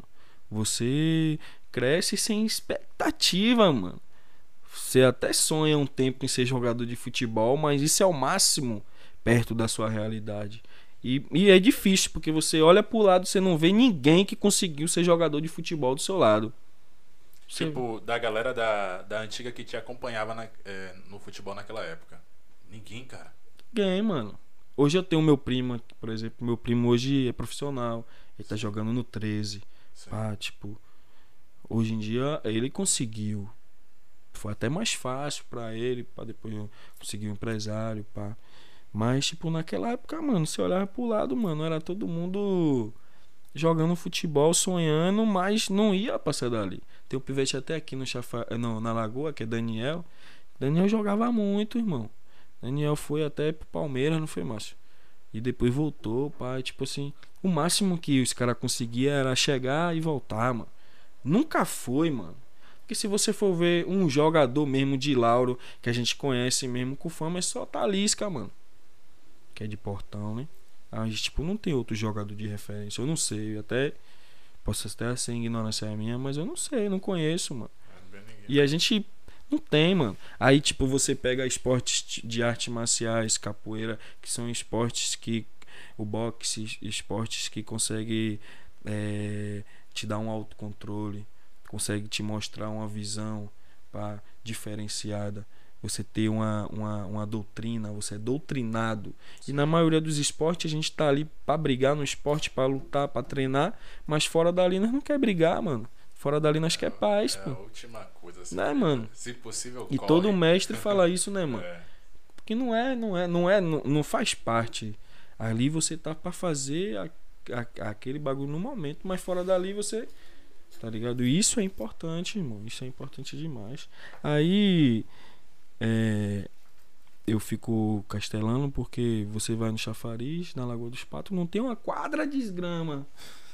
Mano, não tem uma quadra digna que os pivetes joguem bola, irmão. Tem, mano. Você fala disso, mano. Imagina Não pra quem vai ter um sonho ver Fórmula 1, Mano, mano. É, o, o sonho é limitado, velho. Pra galera da favela, o sonho é limitado, velho. imagine, irmão. E é de tênis, mano. quem vai- Não vai, irmão. Limitado, porra. Não vai, mano. O cara não pode sonhar muito, Não não, pode. tá ligado? Ou, ou, não, ó, pra gente, ou é o futebol, ou a música, ou é o crime, mano. É, só três opções. É três opções e, e não, eu não, não consigo enxergar outra. Pra galera, não. Por isso que os pivetes agora todo mundo vai ser músico. Tá. Todo mundo agora é músico, Já mano. tocando nesse assunto, velho, a galera tá em peso Todo- aí querendo fazer música, velho. Por quê, mano? É algo que tá mostrando que nós que é da periferia consegue ter ascensão assim. É Se assim não que for a galera assim- tá usando pra atingir alguma coisa. E aprende na religião, né, mano? Porque, tipo assim, a gente não tem aula de violão, de bagulho. É, gente, Você aprende na igreja, a né, gente mano? aprendeu na religião. Todo mundo. Você aprendeu na igreja muita coisa, velho. Pô, eu não- eu não sou instrumentista. Mas em música do Sim. rap eu aprendi primeiro na igreja, mano. Eu comecei a curtir rap gospel. Sim. Então, tipo, isso que você citou, Márcio, é importante. Porque realmente, mano, na maioria das vezes você aprende um instrumento, você aprende na igreja, velho. No candomblé que vai. É, os caras que é percussionista. É já. Tá ligado, mano? Em Salvador ainda tinha, né, mano? É Esse viés lá dos caras ser percussionista, que era um a mais, não era só ser cantor, né? Você também ser É, um instrumentista já era um não caminho. sei se é, se é da. eu Acho que é da mesma época, tinha as fanfarras também É. aqui. Aqui era, porra. Porra, era foda, Foda, velho. mano. Projeto Crescer também. É. Não, é, tem um projeto Crescer na Lagoa dos Patos, que é, que é foda também, viu? Ajuda. Tem um bagulho é aqui na Lagoa, que até minha tia, mais mesmo, minha tia Rai, é- lá do Projeto Crescer, lá na Lagoa. E lá no Projeto Crescer é, tem aulas de música, né, mano? É, o filho de Serra aí tá fazendo aula de violino, mano. Isso é foda, mano. Como é que uma criança que, que vem da onde nós vem um dia vai sonhar que vai tocar violino, irmão? Se ela só vê os branquinhos passando na televisão e. Ah, mano. Ah, pra agora tá mil graus, né, meu irmão?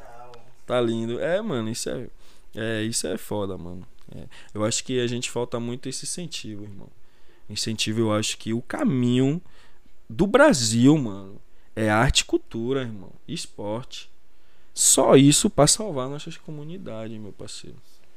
Sem isso, não existe outro caminho, irmão. Não tem algo que a gente consiga se conectar com a comunidade sem ser pelo esporte, ou pela música, ou pela arte. Não tem outra forma. Porque a política não chega, tá Mas ligado? A você- política não chega. Você não acha que eles não investem, investem nisso justamente Claro, claro. Na verdade, mano, o nosso país é um país capitalista, mano. Quem é rico não quer deixar de ser rico, irmão. Então eles não querem ver a ascensão de nós. É, pra eles é ruim. Anualmente subindo a taxa de pessoas que estão ascendendo da classe pobre pra classe média. Pra eles é horrível, mano. Eles querem que a gente continue aqui comendo um pão que o diabo amassou, tá ligado? Passando fome, necessidade, tá ligado? Pra fazer trabalhos de assistencialismo que não funcionam diz- pra falar, para falar que estão trabalhando, tá entendendo? Porque assim nasce a polícia. Tipo assim, a polícia só nasce porque tem um crime, né, mano? Se não tivesse o crime, não existia a polícia. Então por isso que a polícia deixa o crime passar batido Pra eles continuarem trabalhando. Se não existisse, se a polícia quisesse acabar com o crime, a polícia acabaria com o crime, mas a polícia ia fazer o que mais? Se não ia ter ladrão pra prender, se não ia ter traficante pra ia fazer o quê? Como é que eles iam con- continuar oprimindo nós se não ia existir crime? Eles querem ser o poder, mano. Eles querem ser a- a- eles querem ser quem manipula. Nós somos a massa de manobra. Então, se hoje é, o sistema quer que a gente se foda e o gás seja 95 reais, vai ser. E nós que se foda, mano. Porque eles querem ver até aonde a gente aguenta, irmão. Principalmente agora com o Bolsonaro aí, né, meu mano? Tá ligado? Que é um cara que, porra, não tem respeito nenhum, mano. Por ninguém, mano. Eu acho que nem por ele. Eu acho que nem ele, como ser humano, eu acho que ele não se respeita. Porque as coisas que ele faz refletem nele mesmo, tá ligado? Só que ele ainda não sabe. E eu fico mais bolado ainda com quem apoia, né, meu parceiro? E apoia. Não, não, eu não acho errado quem apoiou hoje em dia entender que, porra, eu fiz errado. É, Mas eu- é foda as pessoas tá tudo que- aí, o fato tá todo aí, a galera. Não, Mano, é bom, é massa, mano. Eu acho isso. massa assim a humildade da pessoa chegar, falar assim. E eu faria a mesma coisa, se- porque eu fiz campanha contra Bolsonaro. Então, se Bolsonaro ou fizesse um trabalho bom, eu ia chegar assim e falar, porra, Bolsonaro tá fazendo um trampo bom. Porque a gente não tá falando de A ou B, a gente tá falando do Brasil, mano. O presidente é um, Isso é um aí, cara é. que não, o presidente é imparcial. Isso, mano. O presidente não pode ter partido quando ele entra no poder, porque ele tem que agradar o Brasil. E nossa todas as partes. também, né? É, tem que ser imparcial. tá a gente tem que estar ali sempre cobrando pra que Entendeu? o cara que assumir Tem que ser porra imparcial. tem que ser bom. tá Aí hoje você vê as pessoas que votaram nele se arrependem, mas não tem coragem de falar. Fica com vergonha. Fica com vergonha e continua replicando as ideias dele, porque tem vergonha de voltar atrás, mano. Porque o problema do brasileiro e das pessoas é esse, as pessoas não dão um braço a torcer, irmão. Tá ligado? As pessoas, eu sei lá, eu não tenho esse problema de, de admitir, pô, eu errei, ué. mas as pessoas não admitem que estão erradas, mano. defende mais Bolsonaro do que a própria família. Conheço É vários, verdade. É verdade. conheço vários. E aí modifica a porra toda, né, velho? Modifica tudo, Fica mano. tudo ao contrário. Aí É. de tanto martelar que não, ele é bom, é bom, acaba colocando na É, cabeça, tá ligado? Bota aí, tipo, mano, se você for ver a, a, a- a caminhada do Brasil, querendo ou não, é, tanto culturalmente, mano, nós deu uma, uma queda, irmão. A gente tava vindo numa fase antes de Bolsonaro, irmão. Uma fase do empoderamento negro, irmão. Sim. Empoderamento negro. De você usar seu cabelo do seu jeito, sem ligar porque a pessoa vai falar. Porque antigamente, se você já desse assim, a galera ia chamar de maluco, ó, Black Power é maluco. Corta esse cabelo, mano. Hoje em dia é estilo, irmão. É. Hoje em dia a gente se aceitou. Hoje em dia as meninas, as negras, não precisam mais alisar seu cabelo, não, irmão. Elas assumem seu cachos, irmão. Isso. Tá ligado? É. Isso é empoderamento negro. E a gente tava caminhando no empoderamento negro, tava caminhando na questão do feminismo, da igualdade dos lados. E aí vem um cara que, que caminha contra essa lógica. E o cara que veio quebrando isso mesmo de machado e. Ah, sou homofóbico, racista também em vários momentos. E, e porra, aí você. Porra Mano, o cara extinguiu o Ministério da Cultura, irmão. Ministério da Cultura. É, Na última que gestão, porque quem era o perigo, ministro da porra, Cultura, você ele. lembra? Eu acho que é perigo pra ele, não lembro. Quem era o ministro da Cultura? Gilberto Gil, Isso, irmão. Sim, sim, é. Mão, Gilberto Gil é patrimônio histórico do Brasil. Foda, cara, foda. Você é louco, irmão. Aí você. Mano, você extinguiu. E pra eles é bom, irmão. Porque eles não querem, eles não estão interessados nisso, mano. Eles estão interessados em dinheiro, irmão. Em fuder o país. Os caras. É, É, eu vou até deixar aqui uma dica massa para que a galera que quer se informar mais de política Deixa assista Greg News, tá ligado? Greg News. Pode assistir no YouTube. É um cara foda que ele faz um programa falando sobre política. E lá você consegue aprender várias e várias paradas sobre política, vários assuntos. E ficar por dentro, que às vezes é algo que é chato, né, mano? A gente acha que a gente cresce ouvindo que política é algo que não é pra ser discutido. Mas política é pra ser discutido sim, mano. Tá ligado? Nós tem que aprender a política. Nós tem que aprender a expressar, tá ligado? A nossa voz, mano. Esquece. Ô Márcio, chega aí, Márcio. Dá um salve aí, dá um salve aí. Dá um salve aí.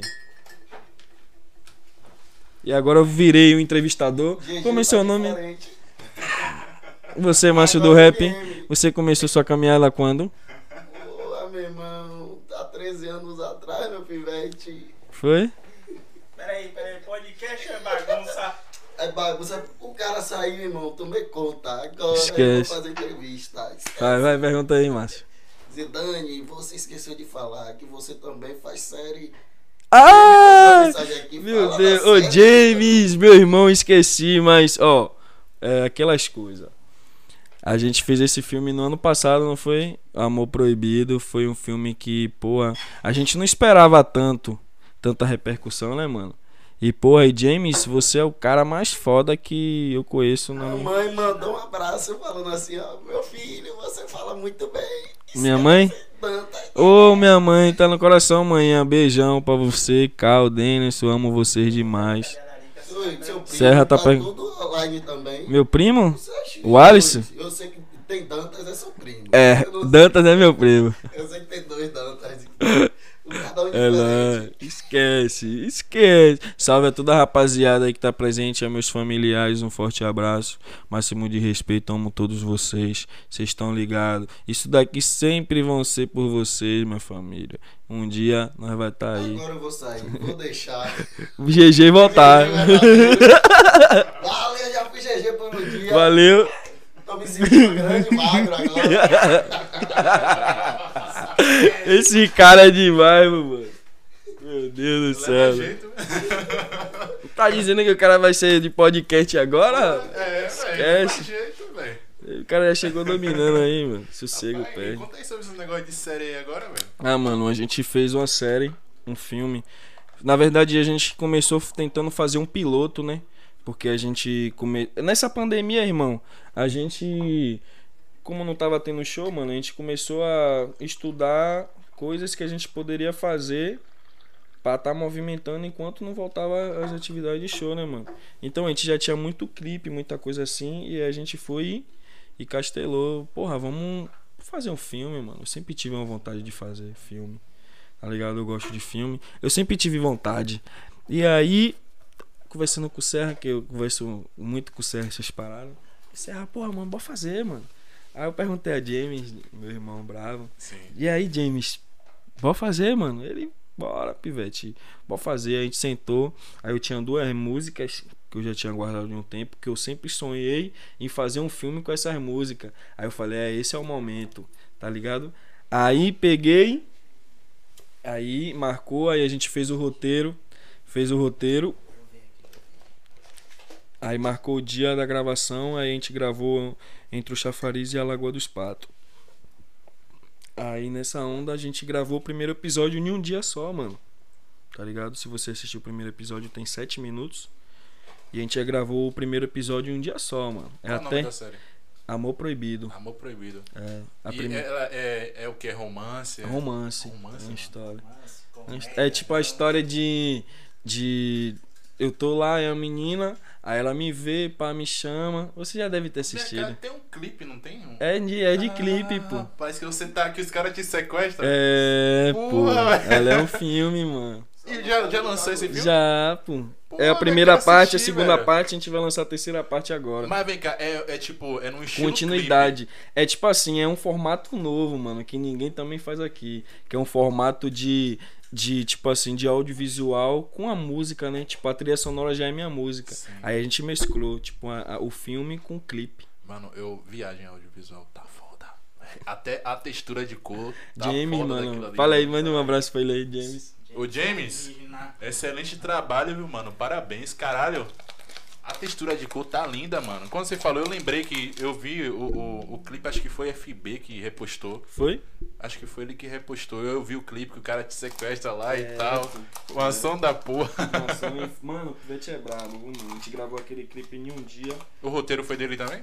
O roteiro foi nosso. gente- eu tinha uma ideia do roteiro na mente. E aí a gente sempre senta, todo mundo, eu, Serra, Márcio, James, pra poder dar a direção certa. As ideias fluem aqui entre vocês sempre, né, velho? É, mano, nós é os cabeça. Batendo, batendo. Aí, mano, ficou massa, mano. Aí o segundo episódio tem 18 minutos. A segunda parte. Já ficou maior. Nessa segunda parte a gente já gravou em dois dias, se eu não me engano. Essa E já segunda teve- foi lançada também? Já, já foi lançado. Pô, velho, vou correr atrás desse conteúdo. Assista, você vai viajar, irmão. Quem tá em casa também não assistiu Zidane Amor Proibido, parte 1 e parte 2. Como é que tá lá seu canal no YouTube? MC Zidane. MC Zidane. AKA Zizu Porra Louca. não tem erro. Porra louca, velho. Eu sou curioso pra saber disso. Esse porra, porra louca. Por que o cara botou porra louca, velho? Não... Mano, não sei também, cara. Eu sou, uma, eu sou manicômio azoado, taja preta, Coca-Cola quente. Pra chamar, pra chamar atenção, talvez? Também. Porque chamou. Não, é porque na época a gente tava nessa, nessa noia de Zidane. Pá, e eu sempre quis ter um. Um subgênero, assim, um outro Algo nome. seu Que eu, mesmo. que eu ia, é, algo meu que eu poderia em algum momento parar de ser Zidane e ser Zizu. Sim. Pá, e eu vinha com isso, aí eu criei esse personagem. Zizu peraí. Porra Louca virou um personagem, Liu Zizu. Ah, no caso, já encaixando nessa sequência de filmes. Não, isso aí Não? já não entra em nada. Já. Mas, tipo, é, era um. Era quase que um alter ego, né? Zizu Porra Louca. Era tipo. Tipo, fora do Zidane, já uns outros. Queria fazer um outro tipo de música em direção. Mas, vem cá, essas altera- alterações que você, tá, que você tá fazendo é justamente pra tomar mesmo o. o tirar o Zidane? Você pensa em tirar o Zidane? Pensava muito, mas hoje em dia eu não penso mais, não. Dá mais não, irmão. Já era, meu filho. É, quem, é, tem gente que não me chama de Zidane, chama de Zizu. Zizu, Zidane, e já foi, mano. Não tem, eu acho que não tem mais como, não. Não sei, né? Vai que uma produtora aí foda me chama e fala, vamos mudar seu nome. Sim. Igual mudou de MC Ludmilla, que ela era MC Beyoncé, É, mas deu B.O. mesmo pra ela ali. tá ligado? Aí teve que mudar. Sei lá, né? Esse cara pode ter essas maluquices aí. Mas no seu caso, não. Pode ser Zidane mesmo. É, porque é, não é é, forte. cantor, é, é, já é forte, mano. É um nome forte. Você, aquilo, nome aquilo que você queria, você já conquistou? Sua rua, seu bairro, né, sua comunidade, Lauro de Freitas, outros lugares também. É, hoje, hoje eu me sinto como real, assim, como um dos um dos representantes de Lauro, mano. Não só do hip hop, eu falo de em geral. Tipo, um, em música em geral, um dos artistas que tem mais visibilidade, assim, tá ligado? Que tem mais trampo, pá. E. E eu fico. Na real, você respira essa porra, velho. Eu vim com isso na cabeça, irmão. É? É, velho. É, foi tipo que eu fiquei pensando, tipo, é, nessa onda dessa pergunta que você me fez, mano, como é que é gravar os outros? Eu vi com isso na cabeça, Pet, que eu sabia que você ia me perguntar isso. Aí eu. Aí eu, eu vim, eu fiquei, pô, mano, eu respiro isso, mano, a arte daqui. Então, se eu não tá por dentro e não saber, e pá, é- não é eu, mano. Porque todo mundo que começa agora, um pivete que lançou sua primeira música ali. Se me mandar, eu vou escutar, mano. Vou dar atenção, vou responder, vou falar, pô, Pet massa, segue, pá, não sei. Porra, você consegue, velho, dar a mesma atenção, ouvir ali o, Dou, a mano. parada do cara. Do, do, do, do, meu parceiro. Sabe por quê? É, Eu já cansei de mandar mensagem pra vários artistas famosos e ninguém nunca me respondeu, mano. E as pessoas chegam mandando mensagem de mim no mesmo sentimento que eu ia mandando pra outros artistas, como se fosse famoso. Porque as pessoas me veem assim também, mano. Eu não me vejo como famoso, mas as pessoas me veem assim, mano. Então a gente me vê como famoso, pá. Eu não. Não é com toda a humildade do mundo. Mas. Mas por que você não se vê como Não famoso? sei, mano. Será que na sua cabeça ser famoso, porra, é ser desumilde? É ser como as pessoas que você mandou mensagem e não respondeu? Eu acho que é Então isso. chega pra, pra mudar essa porra, meu irmão. E aí eu tento fazer isso, mano. chegar o dia que você não vai conseguir responder. Pode ser não, também. mas não conseguir responder é de boa, tá ligado? Mas você poder responder e você não responder é foda, É foda, velho. tá ligado? Tipo assim, mano, eu me cobro muito. Aí você vê que, tipo, a galera me marca lá no Instagram. Mano, eu tenho que repostar de Sim. todo mundo, irmão. Sim. E eu reposto e mando uma mensagem, muito obrigado. pá. Show, velho. Todo mundo, irmão. Eu, porque você tem que ser grato, mano. Tá ligado? Aham. Ser grato e você conquista as pessoas. Tipo, é uma troca, mano. Então, tipo, uma pessoa que vai trocar ideia com você, ele não tá esperando que você responda. Aí quando eu respondo, cara. Foi a mesma fita, você falou que, pô, Pet, eu não pensei que você não vinha. Tava esperando o, o programa crescer mais pra você Tava vir. fazendo um terreno. E eu tava. eu já tava na onda pra vir, tá ligado? Sim, Querendo vir já. E é a mesma, mesma fita, mano. Porque aquele lance, mano, teve uma pessoa que falou pra mim. Porra, quem foi que falou isso pra mim, velho? Foi, foi o Yuri. Yuri também ia estar assistindo pra caralho, velho. Ele até mostrando no dia aqui que chegou a notificação pra ele quando, quando a gente entrou ao vivo. Aí ele pegou e falou, mano, e vocês evolu você evoluiu rápido, né? Porque ah, por enquanto sou eu sozinho. Sim, Então você evoluiu rápido. evoluiu Porra, mesmo. mano, mas tinha que, tinha que evoluir. Foda, porque, mano. Porra. Tá, tá tudo planejado aqui, velho. Eu Sim. tinha que meter mão, tá ligado? É, mano. E se você não fizesse, ninguém ia fazer por você, irmão. Não ia, velho. Não ia. E você pode até ter chamado outras pessoas que não acreditaram, que achou que não ia dar certo. E hoje tá olhando o progresso. E isso é, é igual tinha uma música, é a nossa vingança, irmão. A gente tá vivo é uma vingança. A gente realizar um sonho é uma vingança. Você fazer o seu programa é uma vingança. Porque muita gente não queria, irmão. Quem é? Quem? Mano, imagine, Pivete, Castelli aí. Nós cresceu assistindo televisão. Qual o perfil dos repórteres, dos âncoras? Todos eles são brancos, irmão. Você é negão, parceiro. Tá ligado? Você é da, da favela, irmão. Nunca que você ia se ver antigamente a- nessa posição. E hoje você pode ser um entrevistador, você pode ter um programa, tá ligado? Porque isso é foda, tá ligado? Isso é uma vingança. Eu acho que nem você nunca parou pra pensar nessa lógica, Não. tá ligado? E, mano, ah, hoje em dia outras pessoas podem estar assistindo ali, vendo você e falou, pô, eu quero ser igual esse negão aí, vou meter meu programa, pá. Negão também, e ousado, Sim. tá ligado, mano? Que é isso, ah, mano. E Eu- pode chegar, velho, porque É, é, foda, mano. é. Quando tem mais de uma referência, tá ligado? foda. numa parada, velho. Você acha que conforme foi, você foi crescendo na, no, no mundo do rap, hip hop e tal, e foi chegando outros, você acha que ficou melhor pra você ou pior? Foi melhor. Porque dá mais Porque, visibilidade, Mano, pô. dá mais visibilidade. Se eu Tá for ligado? você começou hoje, outro começou ontem, pá. For fazer o show comigo, eu vou fazer o show, querendo ou não, tem um público que vai lá te ver, Sim. que vai me ver Sim. e vai passar a gostar de mim. Exatamente. E eu, massa, mano. E a questão da disputa que eu acho massa, mano. Você vai lançar um trampo lá, massa, aí eu vou ficar aqui, caralho, eu tenho que lançar um trampo também, foda. e eu tenho esse poder dentro da cidade de motivar, mano. Quando eu lanço Tô um bagulho vendo. aí, os, todo mundo fica, mano, tenho que lançar um bagulho também, Zidane lançar um bagulho, mano. E ninguém quer ficar por trás, não, pai. Não me ensinando, né? e a gente sempre tá assim, ditando os estilos, mano. Tá ligado? Tipo agora, te dar um exemplo. Eu lancei agora um visualizer. Pá, no meu álbum é todo de visualizer. Logo, logo vai ter outros artistas que vão fazer visualizer. Pronto, já Porque fala já um pouco vi- desse seu álbum. É, mano. Na verdade, é do. Uma Nova História, Uma Nova História. Ah. É, olha lá, família, saiu meu álbum Uma Nova História, certo? São sete músicas, um videoclipe e seis e seis seis músicas, certo? Um mix, é um, um álbum, mano, que é muito importante. Eu acho que eu determino um novo momento na minha carreira, tá ligado, mano?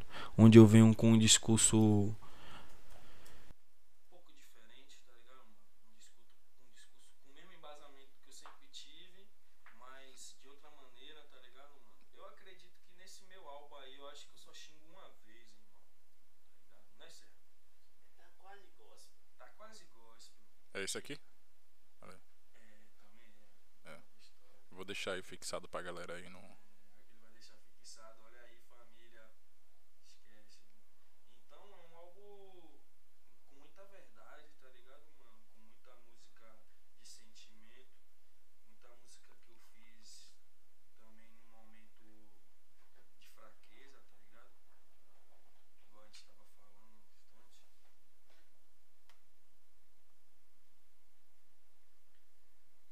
E parada que. Eu não espero muita coisa, não, tá ligado, mano? Já esperei muito mais coisa de outros CDs. Só que eu, eu, eu, eu passei a ter maturidade e parar de. De botar, depositar aquela esperança nas paradas, porque quando você bota muita esperança assim, as coisas não fluem, não, tá ligado? Então você tem que deixar as coisas ser natural. Porque as coisas é no tempo de Deus, irmão. Às vezes a gente acha que é no nosso tempo, é muito tempo da minha vida. Eu passei me cobrando. Meu microfone tá baixo aí, família. Voltou, voltou. Botou normal? Esquece. Tá ouvindo aí? Então. Eu nem lembro mais o que eu falei. Tava falando sobre a questão do de você botar é, esperança demais em alguma Pronto. Quando você bota esperança demais no bagulho, mano, você deposita aquela onda ali, você acaba se frustrando, né? Se o resultado não for de acordo. Então, quando você deixa as coisas fluírem, o que tá vindo é lucro, né, mano? É realizações. Então, é um CD que eu fiz e eu espero que muita gente escute e reflita assim nas ideias. Só uma, uma- uma música, tem uma música até que, que fala muito do que a gente estava conversando sobre você ser seu próprio inimigo e de às vezes eu ser muito forte, as pessoas me veem muito forte, mas às vezes, mano, quando você bota a cabeça no travesseiro, você também é fraco, tá ligado? Então a música é tipo é, eu nunca parei de sonhar, eu nunca desiste de mim. Confesso, confesso eu pensei em parar por causa das fases ruins, mas Deus não desistiu de mim. Yeah. Mas eu não desisti de mim. Yeah. Aí vem o verso. Yeah. E não pode mais parar. Mesmo que a vitória demore pra chegar, todo esse sofrimento vem pra fortificar. Ninguém botava fé até as notas chegar. Yeah. Eu sigo com fé nas crianças. Eu sei quem espera alcança. Mas eu fui pra pista pra buscar o que é meu.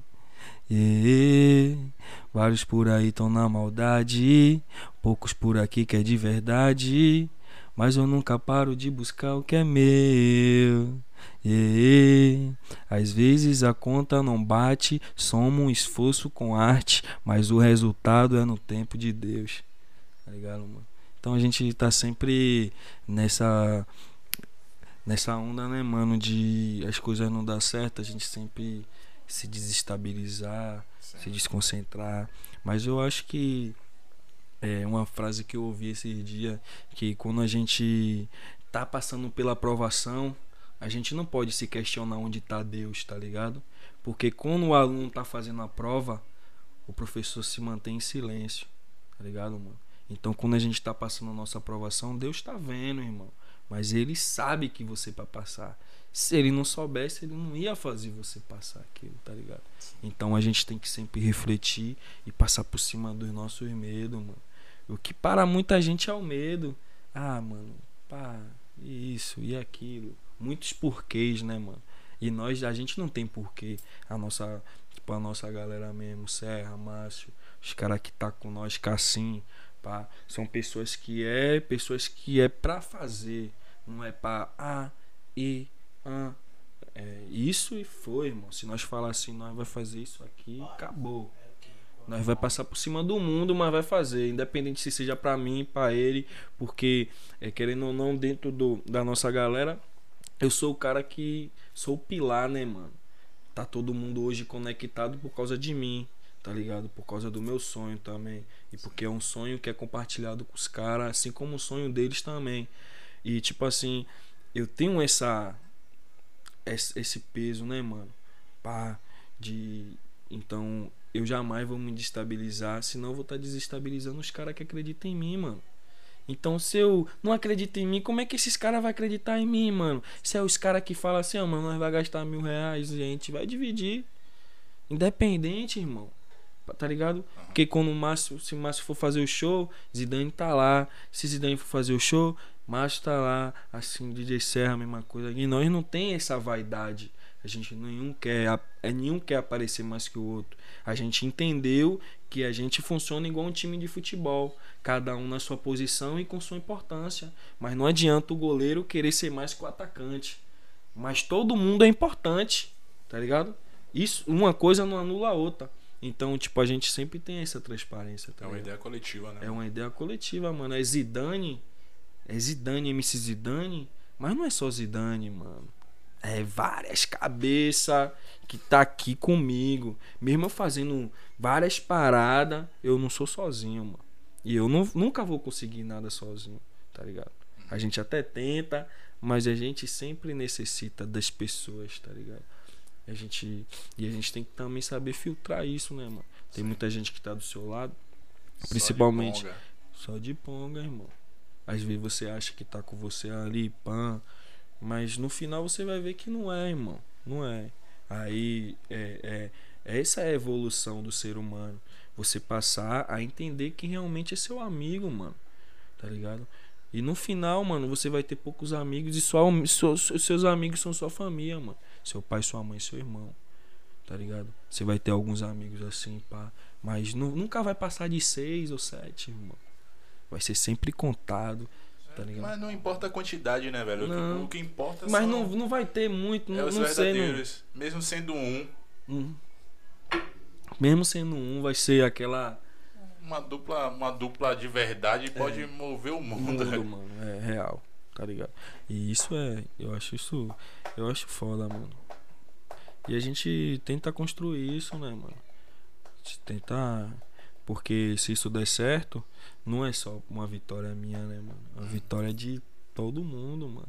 Você, Vitória nossa. você, você é, sabe do peso, mano, que você carrega?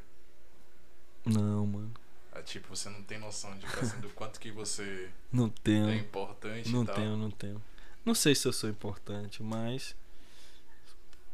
Não, não tenho noção, mano. Real, não tenho. Não tenho. Eu tenho. Eu tenho. Como eu falei, eu tenho noção da minha responsabilidade. Tá ligado? Por. o- Pelas coisas que eu faço, tá ligado? Tipo assim, muito. Muita gente tá ligado. Questão de vincular outras coisas que não tem nada a ver com a música. Porque, tipo assim, eu fumo, pá. Mas eu não vinculo mais a partir. Tem um determinado momento que eu não vinculo mais isso à minha imagem. Mesmo isso sendo cultural no hip hop. Pá, questão de fumar, pá, beber, pá. Mas, tipo assim, tem muita criança que me segue, mano. Qual a sua visão, assim? Pode falar. A, a, a- maconha Mano, na vida sou- de, um, de um artista, você acha que atrapalha ou me ajuda? ajudou, me ajudou. Pra você ajudou. Por Ajudou. quê? Porque eu tinha muito problema de ansiedade, mano. Tá ligado? Era muito ansioso. Você, quando você começa no rap, mano, você sonha que você vai ser o 50 Cent. você fica maluco, pai. Tá viajando, hein? Você tá fazendo a pior música. Você tá fazendo a música mais ruim do planeta na sua cabeça. Tá como se fosse a melhor, irmão. Porque você tá fazendo. Mano Brau. Entendeu, mano? Pá, e, tipo, na sua cabeça você tá naquela onda ali, né, mano? Então, tipo, a, é, a, a, a maconha me ajudou pra caralho, mano. Pra eu evoluir minha visão enquanto ser humano, tá ligado? Pra eu conseguir é, expandir, querendo ou não, a minha criatividade, porque é, em estudos científicos, né, mano, que quando você faz uso da cannabis, você expande sua, sua criatividade. Agora é Você fica que- sensível, né, mano? Tanto pra música, arte, você consegue perceber as coisas de outra maneira.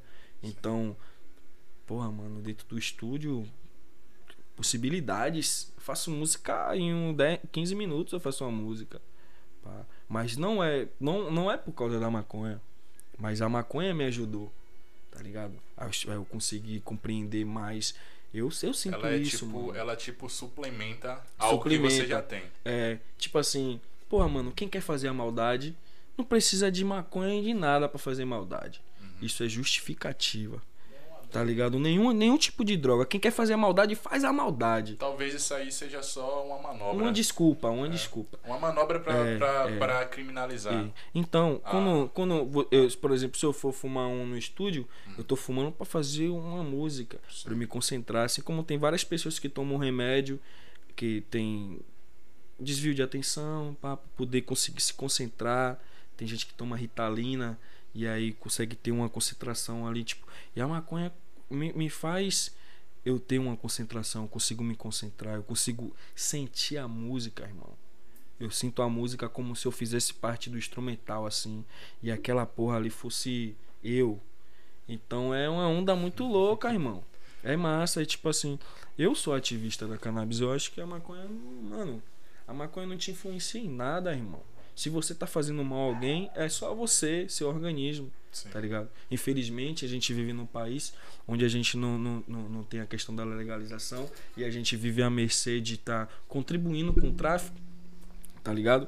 Que isso é um, é um peso, né, mano? Sim. Querendo ou não, quando a única, a única, a única coisa que a polícia tem pra falar com a gente é sempre isso, mano. Que a gente está contribuindo com o tráfico de drogas. Mas se legalizasse, a gente já tá contribuindo com a economia do país.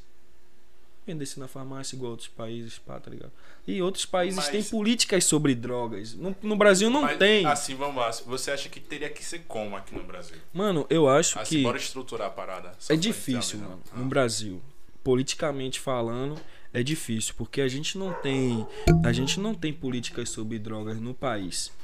E, e políticas sobre drogas e drogas é um assunto de saúde, irmão. Tá ligado? Quando você vai falar sobre drogas, é saúde, tá ligado? E aqui no Brasil não tem nenhuma atenção, mano, em relação a isso. Em outros países tem vários e vários trabalhos, tá ligado? De redução de danos, tá ligado? Então de você- conscientização, tá Então, ligado? você imagina que tipo a cannabis pode chegar aqui como um medicamento, no caso. É, Mas se chegasse como um medicamento, talvez não seria acessível mano, todos. aqui no, na Bahia, em Salvador, tem a, o- a primeira clínica especializada em produtos de cannabis, mano.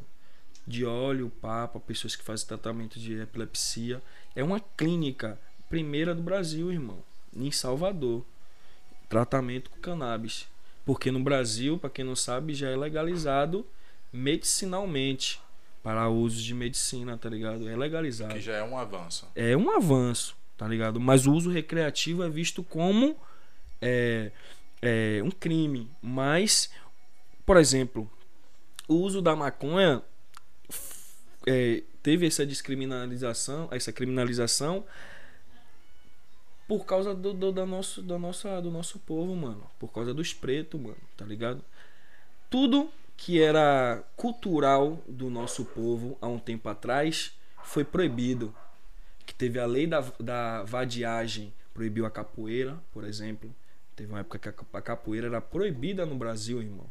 E hoje a capoeira é patrimônio histórico nacional e mundial. Ainda bem, né? Tá ligado? Ainda bem. Então, tipo, por os, os- na época que teve a euforia, pá, todo mundo se libertou, era costume dos negros usarem a maconha, eles passaram a, a criminalizar, mano. Tá ligado? Porque antes, irmão, sério, tinha propagandas do uso de maconha na televisão, irmão. A galera fumava maconha como se fumava cigarro. Só que a partir do momento da polarização, eles, e eles entenderam que isso revolucionava a gente, a maconha revoluciona, mano. Porque você, tá ligado? Você consegue pensar diferente.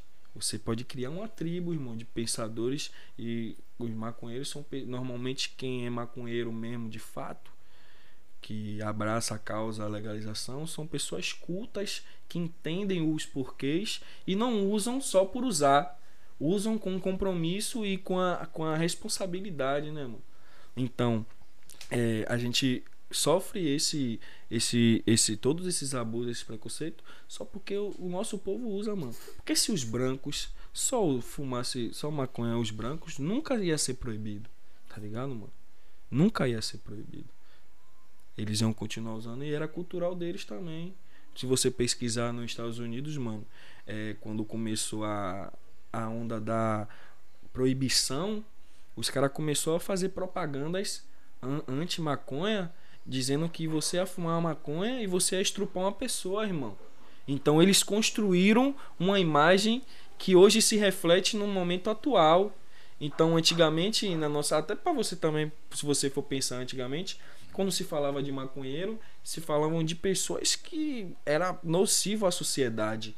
Pessoas que você não poderia nem ver na rua ou não ter contato e aquele tabu. Não é, Se irmão? sentisse o cheiro ali, era. Corre, meu irmão. Corre, pá, e não é, irmão, e não é, mano. Você E aí- fala que a maconha também não dá lucro. É, Você e é- pode plantar dentro de casa, É. o governo não vai ganhar imposto. E isso o governo não tem como tirar É, imposto, é né, mano? justamente Da isso que eu ia, eu ia propor aqui pra gente conversar, porque se a gente estruturar a parada, velho, a gente vive num país, cara, que se inventa uma forma de ganhar dinheiro, Hum, impostos, é, tá ligado? tudo é E imposto. vai inventar ali alguma manobra pra fuder o Mas cara. se você pegar um país que legalizou, mano, tem países que faturaram bilhões e bilhões, mano, com a liberação da cannabis. Uruguai, tá ligado? Tem um exemplo aqui. Tipo assim, mano. É porque o nosso país não tem políticas sobre drogas, irmão. Tá ligado? Agora- E a gente não tem como acabar com a droga. É, isso Não não, é? como, Ou a né? gente vai fazer políticas e, e ações É que a gente gelo. consiga, que a gente consiga, é, pelo menos diminuir, porque reverter não tem como. Aí é daí que nasce a redução de danos, tá ligado? A redução de danos vem, se eu não me engano, vem dos Estados Unidos, na época que o pessoal tava usando muita droga injetada, tá ligado? Na veia. A galera dos Estados Unidos é muito Pá, louca. tá velho. ligado? Isso é a fase lá. Sim. E aí a redução de danos parte daí. Que era pra galera não compartilhar a mesma seringa. Sim. O governo dava seringas novas pra eles usarem. Pra eles não, não transmitirem a AIDS um pro outro. Então, tipo, a redução de danos na cannabis é você usar um, um- um- uma piteira de vidro. Tá ligado? Você não fumar em qualquer papel. Tá ligado, mano? Você não, não, não fumar qualquer maconha. Você fumar uma maconha natural. Você não vai fumar uma maconha prensada que vai fazer mal pra você, tá ligado? Muito mal. Tá É, ligado? é- é engraçado. então isso é redução de dano. Que é uma conversa que rola direto, né? Eu não Uhum. fumo, né? Mas, porra, geral, meus amigos tudo fumam, velho. Então, tipo, é uma conversa que, pô, É. tá fumando o quê, velho? Aí o cara, ah, tô fumando a prensada. Assim, tá maluco, mano? É, fumando essa porcaria, velho. E é porcaria mesmo, Pet. Porque não. Porque. Pra entrar no Brasil, a droga em quantidade, os caras têm que prensar, né, mano? Senão não passa na fronteira. Os caras prensam. Então, tipo. A maconha natural que a gente consegue ter acesso aqui, é, que, é- que são plantadas no interior, né? Sim. Vários interiores famosos, mano, da Bahia. Tem, tem, tem uma cidade que é conhecida no Brasil todo, mano. Como é, Márcio? Que a galera fala manga rosa de Juazeiro, tá ligado? Você vai, a gente, a gente já viajou, a gente já viajou vários estados aí Tá do negócio de, né, mano? A gente já viajou vários estados com negócio de, de movimento estudantil, mano. Em todo lugar a galera sempre pergunta, pode jogar aí, mano. Sempre pergunta, pá, é natural de Juazeiro e é famosa no Brasil todo, mano. Tá ligado? Um bagulho que não dá pra entender como é que, é, que essa galera sabe que isso existe, pá. E é famoso, mano. E hoje em dia é cultural, pivete. Mano, com todo respeito, mas até os policiais fumam, mano. Ah, não, mano. Todo mundo.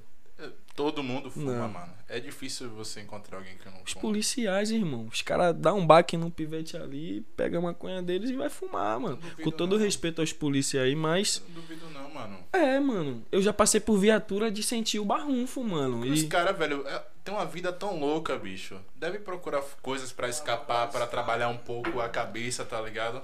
Tem gente que acha esse espaço no- na, na, na arte marcial, na música. Às vezes ali tem até, mas aí não foi suficiente, vai buscar outra coisa. É. Pode ir pra uma droga mais pesada, É. tá ligado? E a gente já se- a gente já teve várias situações com polícias assim, É. truculentos, os caras cheirando, mano. Dá pra, você conhece a pessoa cheirada, irmão. E os caras, mano, sincero, nós passamos uma situação, a gente foi tocar num, numa tabacaria Porra. no Pituaçu. Pituaçu foi ser? Foi um bairro nobre, mano, tá Sim. ligado? Do lado de uma hamburgueria de rico, de branco, tá ligado? Aí na frente tem uma passarela. Aí tava tocando um evento e a gente tava cá, Das árvores. Caminho das Árvores, a gente tava cá na, na passarela, pá, e o pessoal do, do- da hamburgueria lotada, só branco. E o pessoal assustado, né, irmão? Assustado, que nunca viu tanta, tanto preto ali, pá. E o evento lá, daqui a pouco, mano, chegou o policial, mano, os polícias, uma guarnição. Breca! Botou todo mundo na Foi parede. antes do segundo turno, né? Foi antes do segundo turno de Bolsonaro, mano. Aí o cara-. Ah, Bora, Os porra, caras não sei o quê. comemorar em você. Castelo. Aí os caras botou nós e não, senhor, nós fazer evento aqui, nada de evento, bora encosta. E pá, aquela truculência. E aí começou a conversar com um, conversar com outro. Aí tinha um sacana. Um deles que tava na onda. Ele ficava pra, na, na trás, indo e voltando toda hora e falando assim: Bolsonaro tá chegando. Miséria. Bolsonaro tá chegando. E 17 tá chegando. E a gente vai atirar e depois vai perguntar.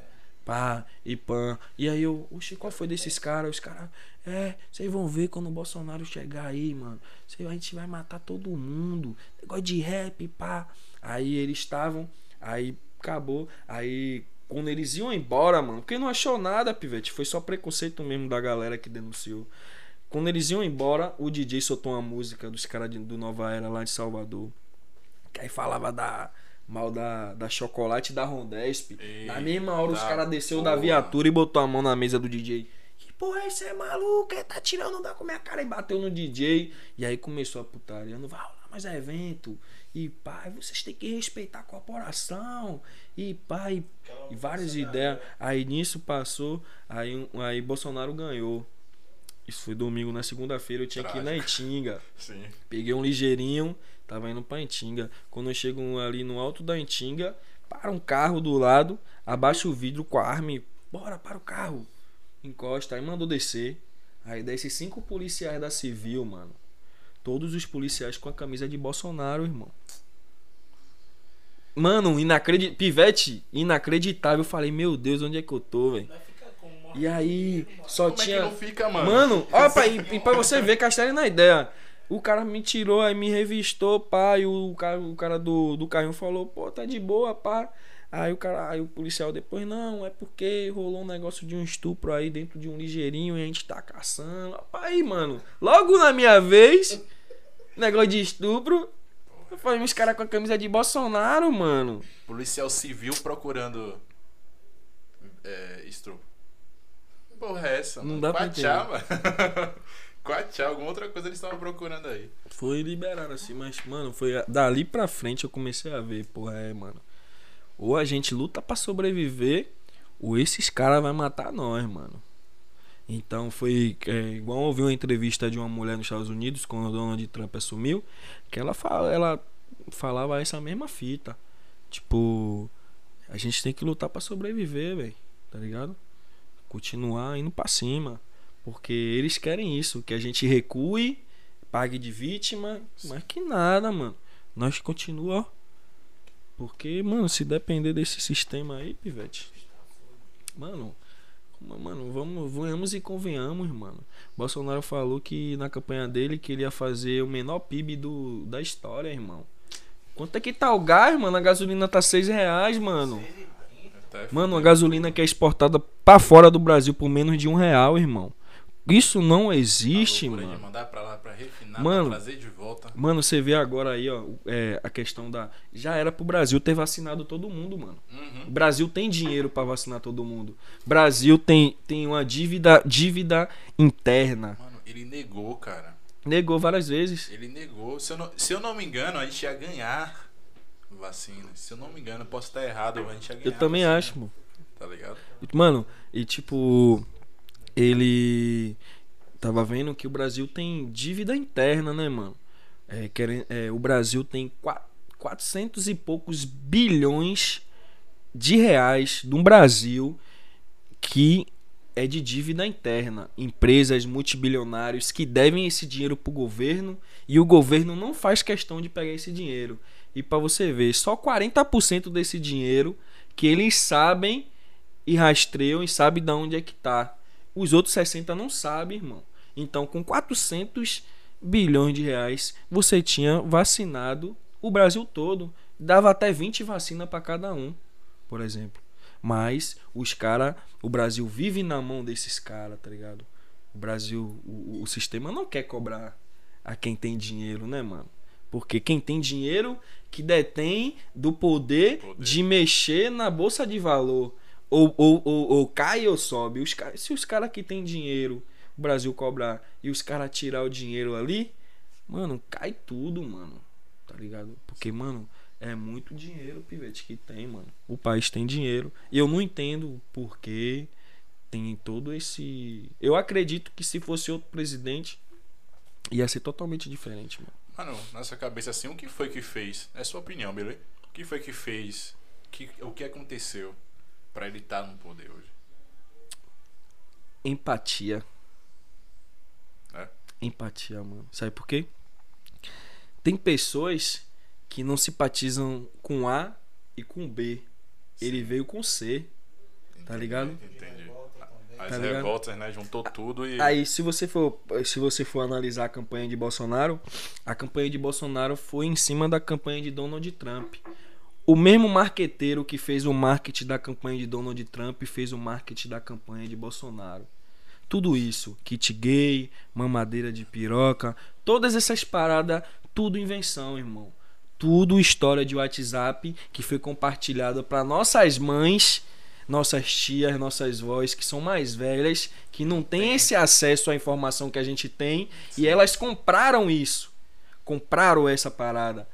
Porque, mano, é fácil você chegar e. Hoje pra nós também é fácil a gente chegar e falar, "Vai, tá roubando, eu tenho que tirar e pá, e pá. Mas, tipo, ninguém tá fazendo um mecanismo pra parada acontecer real, tá ligado? Então. Tá ligado? E eu acredito que essa onda aí, tipo, das, é o que eu sempre falo. Os idiotas vão dominar o mundo. Tá ligado? Mas não porque eles são idiotas, mas porque eles são muitos, irmão. São muitos idiotas. Que são massa de manobra e vão dominar o mundo igual tá dominando o Bolsonaro aí, mano. Quantas pessoas burras estão seguindo esse cara, irmão? Se você for ver as manifestações, só tem branco, irmão. É um ou outro assim que é negro, irmão. Pivete novo, pivete novo que não. Não sabe o que é, irmão. Nunca passou nada, mano. Tipo, teve de viver de bolsa escola, bolsa família. Mano, a gente cresceu com o assistencialismo do governo, irmão. Querendo ou não, foi o PT. E a gente tem que deixar claro isso. Querendo ou não, foi a partir do PT. Eu sei que tem vários projetos que já existiam antes que não era executado, que eles botaram pra executar. Mas, tipo assim, mano, só de dar oportunidade de nós da favela poder fazer uma faculdade, mano. Quando Esquece. mesmo assim, é um projeto, mas esse projeto não é de PT. Eu falo assim, man, que adianta você botar um, pa- um projeto E não andar. ficar no papel. É, mano. Então o projeto é de quem faz acontecer. Querendo ou não, o projeto é Com certeza. Porque ele fez acontecer. Quando. E, e é uma coisa que Zidane falou, independente de quem fez, o importante é que, Que fez. fez, tá irmão. ligado? A galera tem esse problema. Mano, não foi, não é porque o PT fez, não é porque o PT fez, mas mano, foi foda, irmão. Mano, a gente falou do esporte, da educação. Mano, só tinha isso no- quando o PT tava aí, mano. Tinha escola aberta, segundo tempo, irmão. Fome zero. Fome zero. Sabe por quê? Porra, Máximo de vai dar certo, respeito. né? Mas sim. Mas a mesma coisa, eu acredito que se fosse Lula em relação ao é, auxílio emergencial, a situação seria outra. Eu acredito que o auxílio emergencial seria até maior, porque o Brasil tem dinheiro pra pagar mais. Mas assim, ó, quando o Lula, É, por Quando- exemplo, por- pelo exemplo dele outras coisas, com certeza. por exemplo, quando tinha esse, essa questão do projeto Bolsa Escola, Bolsa Família, você Castela, você é presidente do Brasil, você tem uma economia, você tem que girar a economia. Para você girar, é girar a economia do seu país e você levantar, você tem que botar dinheiro na mão do povo, irmão. E esse dinheiro não fica na mão do povo. Esse dinheiro volta para a economia. Então, querendo ou não, o cara soube jogar, mano. Eu não sei se isso se, isso é de fato é da maneira que eu falei, mas eu tenho essa análise. Sim. Eu cheguei a essa análise que tipo, mano, se Bolsonaro, o Bolsonaro botou auxílio emergencial na mão da galera, a maioria do dinheiro voltou pro governo, mano. E volta de outra maneira, e volta mais, porque você vai no mercado, você vai luz e ainda volta mais pra eles, tá ligado? Volta girando, tá ligado? bateu Castelão, mano. Sim. Você castela? Faz então sentido. você bota o dinheiro na mão do povo, o povo gira a economia e seu país sobe, irmão. A gente era um país pobre. O PT fez o país ser subdesenvolvido. A gente tava, a gente tava na quinta potência mundial. A gente tava em tempo de ser um dos países ricos também, Sim. porque nós era um país pobre. E hoje tá regredindo. Tá regredindo, mano. Nós caiu, nós não é Hoje- mais o hoje- quinto país. Hoje existem situações de gente passando fome, cara. E- e coisas que não fila existe. pra pegar osso. Mano, é, Osso, mano. Mano, irmão, irmão. Mano, um gás 95 reais, pivete. Você é doido? Você vai comprar um quilo de feijão 10 conto, meu irmão. Mano, tá difícil. Tá sabe? barril, Pra Quem é mano. pai de família, eu como pai de família, tá difícil, mano. É difícil. você comprava com, com 200, 300 conto, hoje em dia a, a comprinha é 600 conto, mano. E pra quem é assalariado, Sim. só. Tá foda, mano. tá E, e essa. moral. E essa lógica aí é que faz as coisas desandarem, né, mano? As coisas desandam. E eu acho que falta muito esse incentivo, mano. Falta. Falta. Falta. Eu acho que não é. É porque eu, eu vejo tudo isso de Bolsonaro como um golpe, mano. A gente já sabe muito antes que ele tentou um golpe, né, mano? Isso aí foi tudo um golpe. Só que cada vez mais ele dá indícios a isso, mano. Você vê a questão do, do tratamento em relação ao exército, que é, que é, o, é um, um dos principais poderes que, tipo assim, se der errado agora, se, se der errado e o, e o, o exército chamar pra um golpe militar, fudeu, mano. Porque vai chamar pro regime, Você porque vê. deu, deu errado. Se pedir o impeachment, o impeachment dele conseguir isso, Se pedir quem é que vai assumir a porra? o exército. Mourão. O exército. E Mourão, fudeu. e Mourão pediu agora pra poder. Pediu pra sair da vice-presidência, irmão. Foi. Mano, os caras tá com medo, irmão. Os nem, nem os caras que colava com o Bolsonaro sabem mais o que ele tá fazendo, mano. Neguinho Bolsonaro era de direita, Bolsonaro agora é do centrão. Tá ligado? Mas ele teve que fazer isso, que ele fez tanta merda, agora ele tem que. Entendeu, mano? Ele mesmo que. Tá ligado, mano? E tipo. Só merda, pivete. Só merda. E mano. ainda acredita que vai ser reeleito ainda. Vai não, mano. O cara. Como é que o cara tá falando? Mano, É? entenda. Não. Como eu falei, né? Os idiotas vão dominar o mundo. Mas, meu parceiro, como é que o exército que faz a fiscalização das urnas eletrônicas e ele é do exército e tá falando que teve fraude? Como é que o cara foi eleito e vai dizer que teve fraude? Como é que você ganha uma eleição e teve fraude pra. Teve Você era- ganhar, então. É. Porra, mano. Né, Pivete? Pelo amor de Deus. Mano, é o exército, mano, que, que checa, né? Mas ele tá no mesmo discurso do, do, de Donald Trump. Isso aí foi tudo o mesmo discurso e É, mano, os caras têm o mesmo embasamento, mano, o mesmo nível de política. Tem um sociólogo político dos Estados Unidos. Pai, mano, pra você ver o nível da, da, da, das besteiras que o Brasil tá fazendo, um sociólogo político dos Estados Unidos estudou toda essa transição de Bolsonaro e o cara consegue distinguir melhor do que nós que somos brasileiros. Tá ligado? Ele consegue falar, ele, ele fala tudo tudo, pedaço por pedaço, de toda a estratégia de marketing de Bolsonaro, de toda essa onda aí, mano. Ele, ele explica, ele fala, não sei como é que os brasileiros ainda não acordaram pra esse cara, mano. Eu vi de entrevista de, de, uns- de vários caras e eu vi, eu vi os caras falando que fora do Brasil, a galera tá falando que tá sentindo pena de nós, irmão. Por causa do nosso presidente, irmão. Tem famosos lá de fora Bolsonaro. Fora Bolsonaro, mano. E a galera tá falando assim, força, mano. Força pra vocês. E a galera Porque, mano, tá caindo fora, né, caralho. velho? Tá todo mundo. Mano, Quem não pode, dá, né, mano. velho? Tá Quem pode tá metendo um pé, mano. Não tem como. E é daí pra pior, né, mano? Daí pra pior, pivete. Pô, eu gosto de falar de política, pivete. Eu gosto. Eu sou um cara que tento tá dentro desse hall de. Porque eu sou um, um cara que eu gosto de entender de tudo que eu falo, né, mano? Então eu não vou ficar falando um bagulho que eu não, não tenho embasamento. Então eu prefiro não falar. Mas política, a gente trabalha com política, tá ligado? E. Acabou a política, né, mano? Rapaz, bora então pular pra coisa, uma coisa mais divertida. É assunto bom, mas eu gosto, mano. meu, meu poder de influência é esse. Agora, Passar informação. época que você era assim, que agora tá com- Pô, eu tô. É. É. É. Ô, velho. É. Não, mano. Todo mundo tá Joga- Ó, essa, pa- essa pandemia deixou a gente mais gordinho, confesso. Mas eu tô correndo atrás do meu prejuízo. Não sabe se vai conseguir. Não sei se eu vou conseguir, mas eu vou, né, mano? Mas é, porra, velho, esses caras é foda, mano. E eu já tô preocupado ali se eu tô parecendo um gordo, tô parecendo. um- até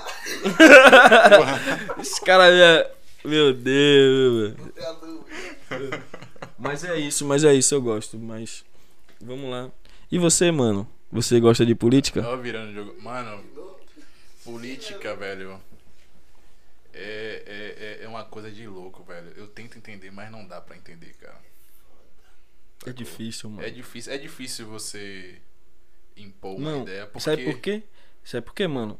Quando você não tem um posicionamento, é difícil de você entender, tá ligado, meu mano? Mas, tipo, quando você tem um posicionamento, por exemplo, nós é de partido de esquerda, né, mano? Nós já é do socialismo ali, aquela onda, pá. E pra nós é, já é mais fácil a gente.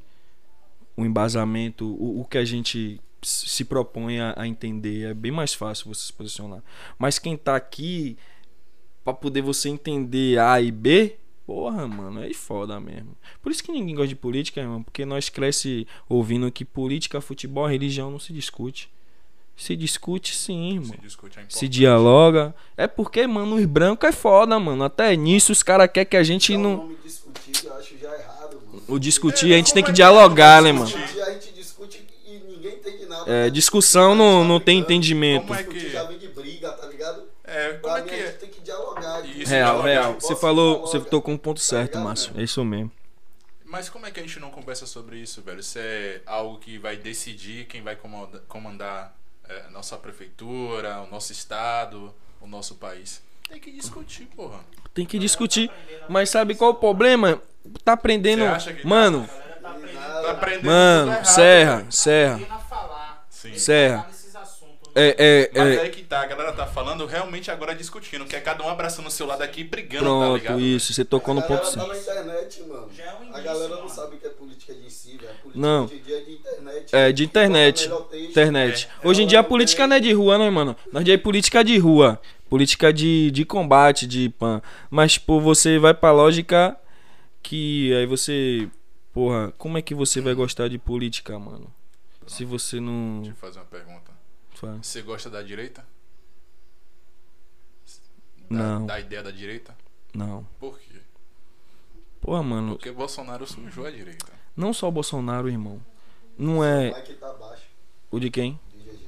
O meu? Ih, É, não Eu só o Bolsonaro, baixo, Pivete. A direita, a direita já vem já se deteriorando, né, irmão?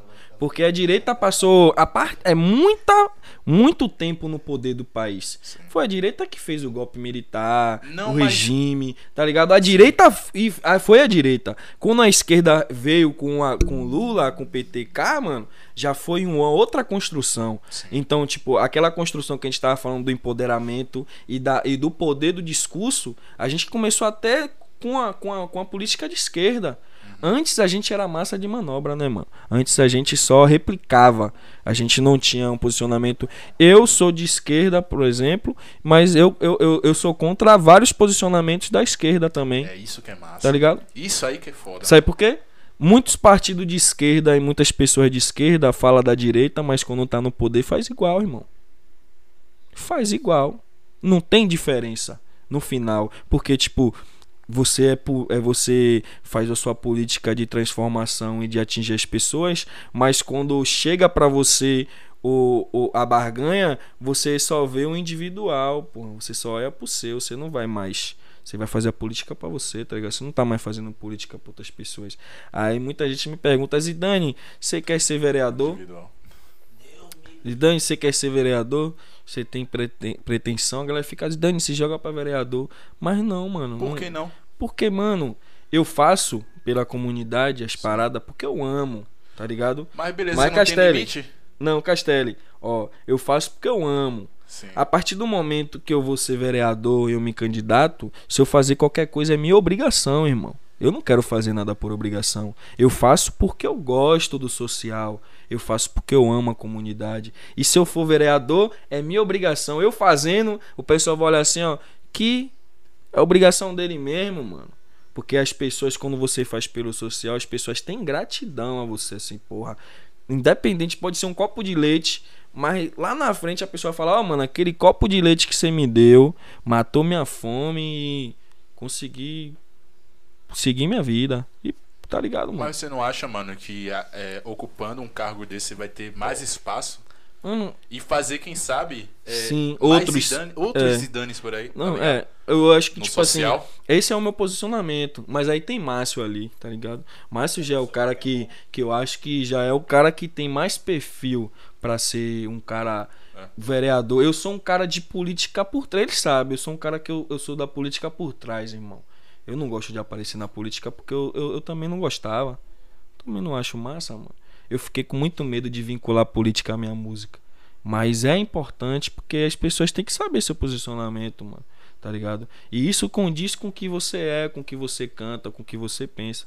Então, eu fico meio balanceado, mas, tipo, a gente pretende lançar Márcio, mano. Márcio, depois que, ainda mais depois que Nego Pegadeira, que era cantor da Pegadeira, virou vereador, que a gente. É, mano. A gente tem. Porque, mano, antes você olhava pra câmera de vereadores de Lauro, só tinha branco, pivete. Hoje, Sim, pelo menos, tem um negão compactuava lá. nada da, da- Nada. da- da- Não sabe de da nada. Hoje tem uns caras, tipo, que conhece a comunidade, mano. Tá ligado? Que veio da comunidade, eu dou valor, irmão. Queria ter essa coragem. Só que, porra, mano, se eu for virar vereador, eu acho que eu não vou conciliar mais com a música. Eu acho que a minha Não, responsabilidade, eu não vou conseguir mais fazer o que eu quero. Pra fazer tanta merda, Não, velho. mas não é tempo de fazer, é responsabilidade. Sim. Eu, como Zidane, como vereador, não vai poder cantar as mesmas coisas que eu quero cantar. Se hoje eu quiser cantar uma putaria, eu vou A minha cantar. visão é que se você tivesse lá, você teria mais ferramentas, tá ligado? Também. Isso faz sentido. Isso é isso, pô. Claro. Tá ligado? Mano, a gente só conseguiu trilhar um caminho mesmo por causa da política, irmão. A política que conseguiu levar a gente. Tipo, isso, isso difere muito outros artistas, por exemplo. A gente consegue ter um know-how maior porque a gente é político, mano. Mano, agora eu vou te falar o seguinte: não deixa a política te corromper. Corrompa a Sim. po- a, política, tá ligado? Chegue lá. Eu não gosto de política, não, Pivete. Eu, eu gosto de entender. Sim. Mas. Eu falei assim, pra porra de política e falei que não Mas eu tô né? dizendo, já que você tá indo pra, essa, pra, esse, pra esse caminho, mano, chegue lá, velho. E domina a parada, É porque, tá mano- Não deixa a parada te dominar. Mano, a gente só consegue fazer as paradas através da política. É exatamente, velho, porque a- cidade é Isso assim, aqui que a gente tá fazendo é política. Política, esse diálogo, qualquer diálogo é política, tá ligado? Por Hum. exemplo. Só que o nome política é um nome deteriorado, né, mano? É um nome que já tem uma negatividade, a galera É, já olha não, já tá sujo. política, mano. Pai, hoje É. não, hoje nem tanto mais. Tem outras pessoas que já estão mais aprendendo a- por causa da informação na internet, né? mano? E aí estão nessa visão. Mas a galera, mas eu, mano, eu não eu, eu, eu se o rap me proporcionar eu não me meter em marcha de política, irmão. Você é doido? Eu quero estar no estúdio, irmão. Não quero estar tá no estúdio na favela fazendo os bagulho, tá ligado? Não quero. Não pretendo não, mano. Não acho que não é meu sonho não, mano. Não é. Mas assim, no vontade. social, quase você tem algum projeto já assim? Pô, a gente tem tem a batalha, né, mano? Sim. E a gente sempre Pós-pandemia agora. Pós-pandemia, só é, só quando voltar a pandemia, a gente tem a batalha, a gente sempre faz evento nas comunidades. A gente também tem o projeto do Dia das Crianças. Vai ter, a gente vai, ano passado a gente não teve, mas esse ano a gente vai fazer. Eu acho que esse ano a gente vai fazer no Chafariz. Aí a gente tem isso que a gente faz, as atividades do Dia das Crianças, pá. Tem a questão do, do, do, do- dos videoclipes também, né, mano? Que é algo que também movimenta a comunidade. Na maioria das vezes quem tá atuando é a galera da, da favela ali mesmo, pá, que tá junto. Me conte, velho, sobre esse videoclipe você.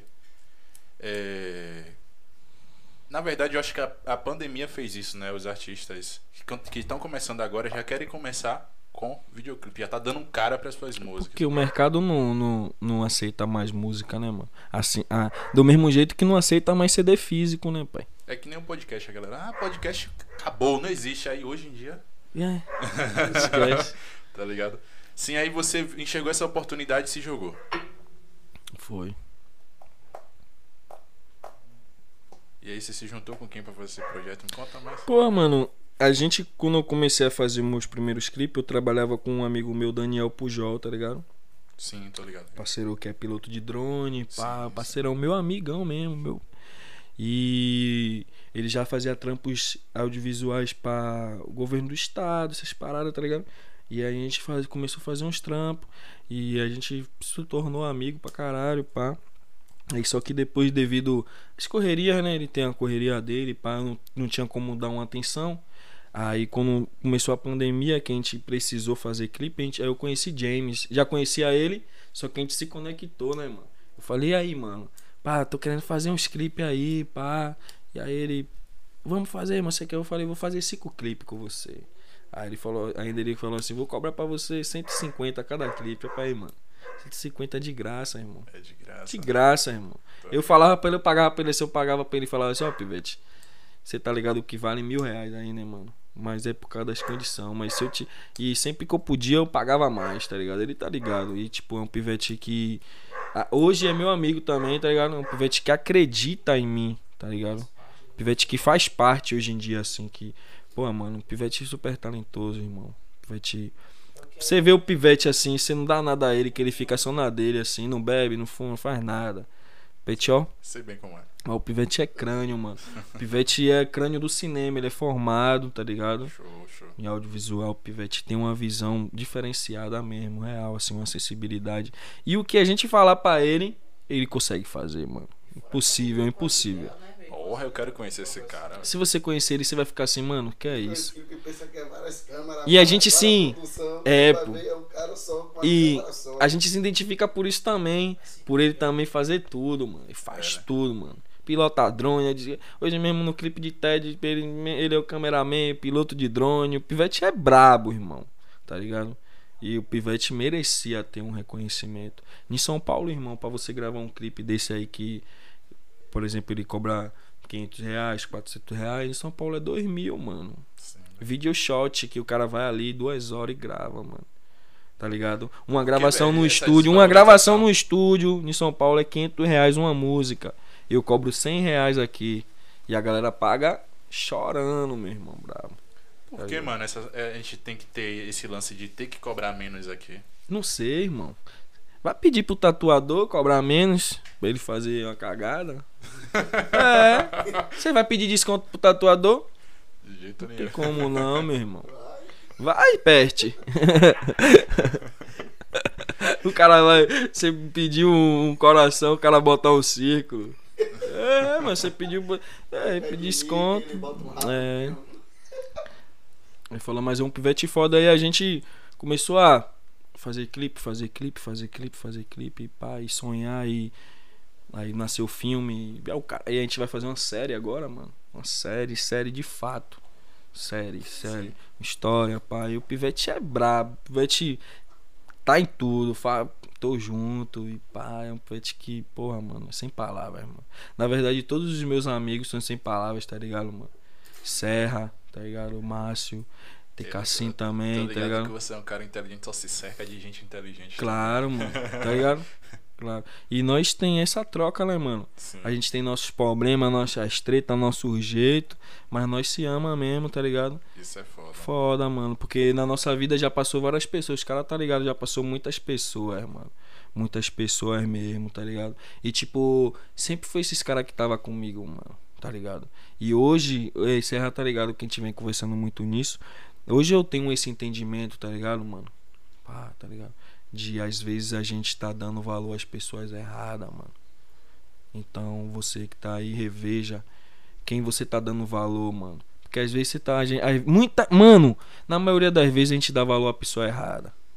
Tá ligado? E depois que acontece as coisas, que a gente vai ver e a gente vai ver as pessoas e a gente vê, porra, era esse cara aqui que eu tinha que dar valor, mano. Tá ligado? Você é doido, parceiro. Eu Serra aí, mano, meu irmão, tá ligado?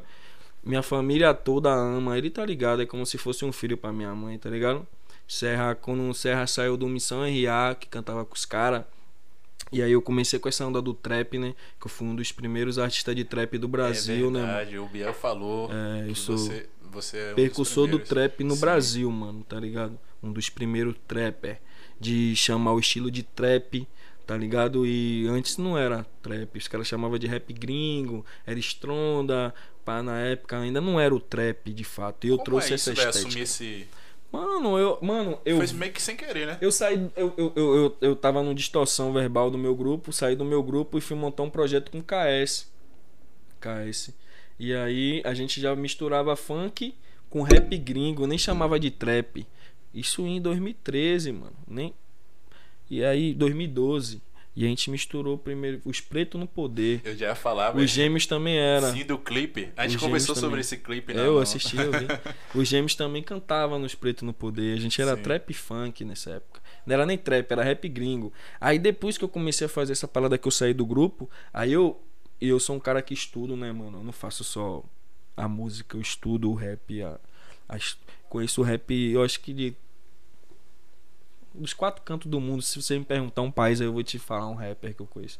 E aí eu vi que essa tendência era a tendência que tava virando um fora, mano. Trap, a galera. E é um bagulho que já vinha uma cota, só que ainda tava engateando. A galera da o rap não queria aceitar. E aí eu meti minha primeira mixtape 2000, de 2013 para 2014, trap, trabalho, respeito, atitude e poder. Além de trazer o nome trap, eu dei um, um significado próprio. Trabalho, respeito, atitude e poder. E aí eu vendi duas mil cópias dessa mixtape, não foi certo?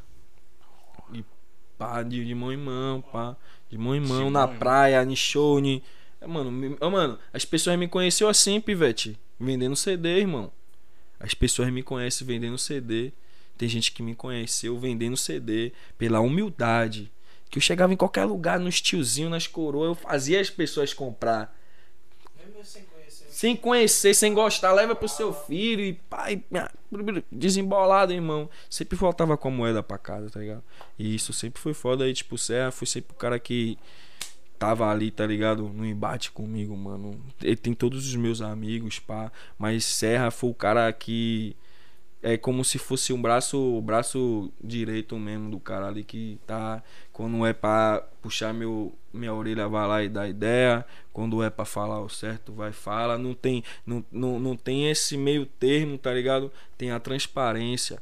Não, não tá errado, mano, e foda-se. Tem que ouvir, eh, muitas vezes eu não sabia ouvir, há muito tempo atrás a gente tinha muita briga por isso. Porque tem um jeito, de, cada um tem um jeito de falar e você tem um jeito de entender.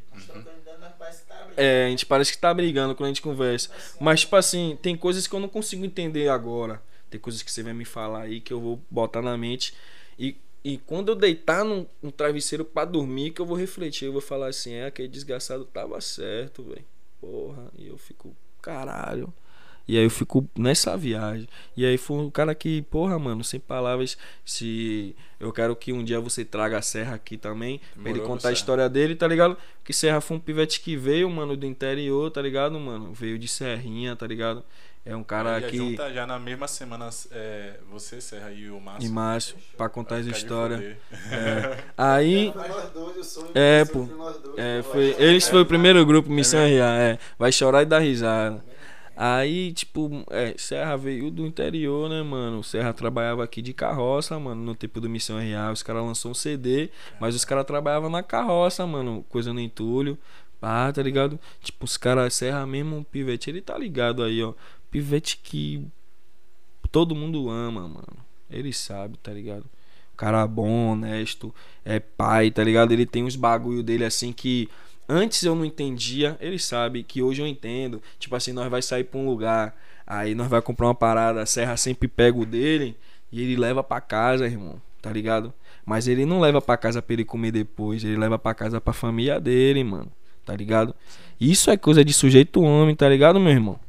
Tá ligado? Não é todo mundo, tipo assim, outras pessoas vai lá e não lembra, não tá nem aí, mano. Aconteceu ali, ninguém vai saber, mas ele faz questão de lembrar da família dele, tá ligado? Onde ele tiver. Pode ser uma bala, mas ele vai chegar em casa pro filho dele, vai dar uma bala e tipo, ele ele é um cara que só, tipo, é, transmite, tá ligado, mano? Essa parada do cara ser, ser um pai de família mesmo, tá ligado? Ser um homem, pá, ser amigo. É esse cara aí, mano, tá ligado? Esse cara aí é foda. É, tá com moral mesmo. e não falou de longe, não, falou aqui de frente pro homem. É, a gente às vezes não tem oportunidade, né, mano, de falar, tá ligado? Como a gente tava falando, a gente às vezes não tem oportunidade de expressar, tá ligado? Essas paradas assim, às vezes a gente tem o, né, orgulho, mas a gente não fala também pro cara não ficar se sentindo, né? É Não pode dar corda não, tá ligado? Senão fica pá, lá em cima. Aí você tem que, não, calma, sério. Tem que ser, mas Pet é que eu amo aí, mano. O Márcio também.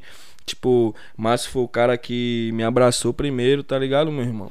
Eu lembro como, eu acho que né, foi Márcio. Eu- a primeira vez que os caras foi tocar no, no Bartolomeu lá, Márcio me abraçou e falou assim: É, mano, você é foda. Pá, gostei. Vai ter um show amanhã. Vai lá tocar, leva os caras pra tocar. Primeira vez, tá ligado? Aí eu fui tocar na praça por causa dele lá, mano, que me abraçou. Os caras nem gostavam de mim ainda, Serra e KS, nem. Mas Márcio já. E aí, porque lá na escola dele, os amigos dele ficavam lá, no Bartolomeu tem Zidane, velho. Você tem que batalhar com o Zidane. Quero ver se você é barril mesmo, porque eu já rimava. Sim. Tá ligado? Era quem mesmo que ficava. Os gêmeos, né? Os caras ficavam.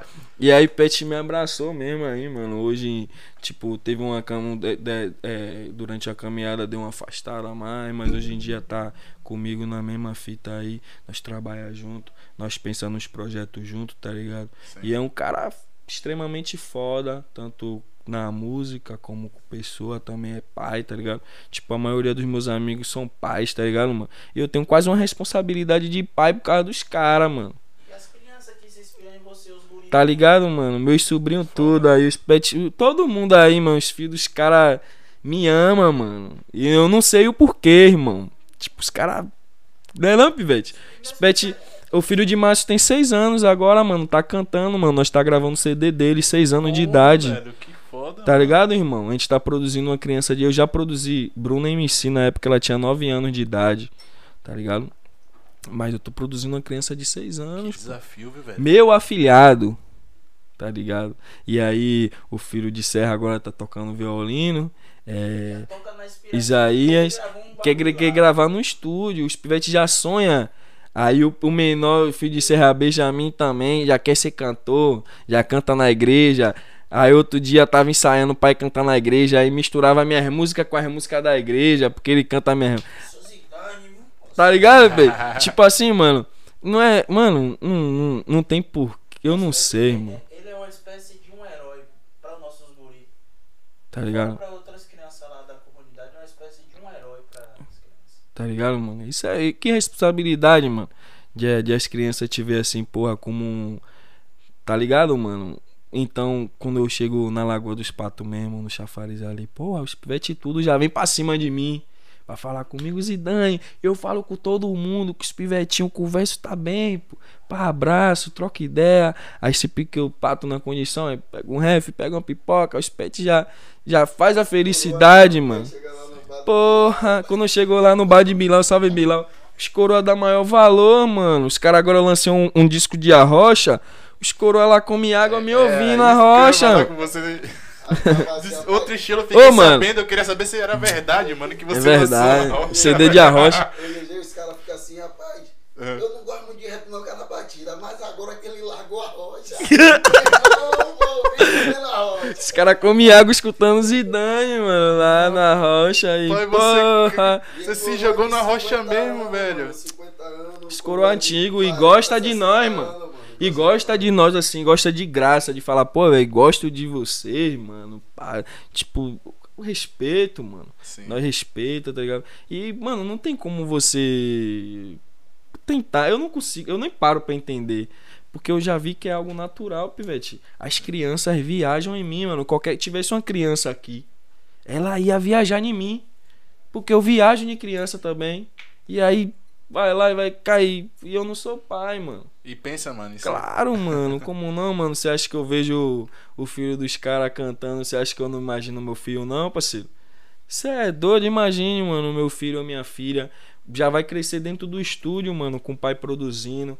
Ela já vai ter uma influência, né? Mesmo que ela não seja da música, mas ela vai um dia poder falar, pô, eu cresci pá, com um cara foda, meu pai, pá, ficava no estúdio produzindo a maluquice dele. Pá, mas eu gostava, tá ligado? Já ia ter um. É igual, mano, pro filho de Márcio, mano. Ele é o herói dele, mano. O pai dele canta, ele quer ser Vai ser igual o né, pai, né, mano? Claro, mano. O maior fã dele, mano. E aí você. Não tem como você explicar. No estúdio gravar, meu irmão. Se não mandar música, É, pô. É, música? Gosta de. a Escuta. música. E agora, ele com 6 anos, ele abaixou um aplicativo no celular dele sozinho de gravar as músicas dele. E ele tá gravando as free- freestyle dele. E ele tem 6 anos, irmão. Mano, eu não consigo entender isso, irmão. Que poder é esse, mano? É, mano, a garotada Que, tá bem po- pra frente, que velho. poder é esse, mano? E isso só acontece porque ele tá vendo pessoas perto dele, irmão. Uhum. Porque é isso, né, mano? Quando a questão do tino, né? Você nunca jogou bola, mas quando você vê a primeira vez alguém jogando, você. Porra, música também, mano. É tino assim, às vezes você precisa ver alguém fazendo, pra você fazer. Foi o que aconteceu comigo. É, eu precisei ver os caras fazendo pra falar, eita porra, eu também consigo. Sim. E é isso que é foda, irmão. Aí você vai explicar uma criança de 6 anos, irmão, que pega o celular dele, grava a música dele, fica se ouvindo. E na mente dele é um, ele é um trap star, mano.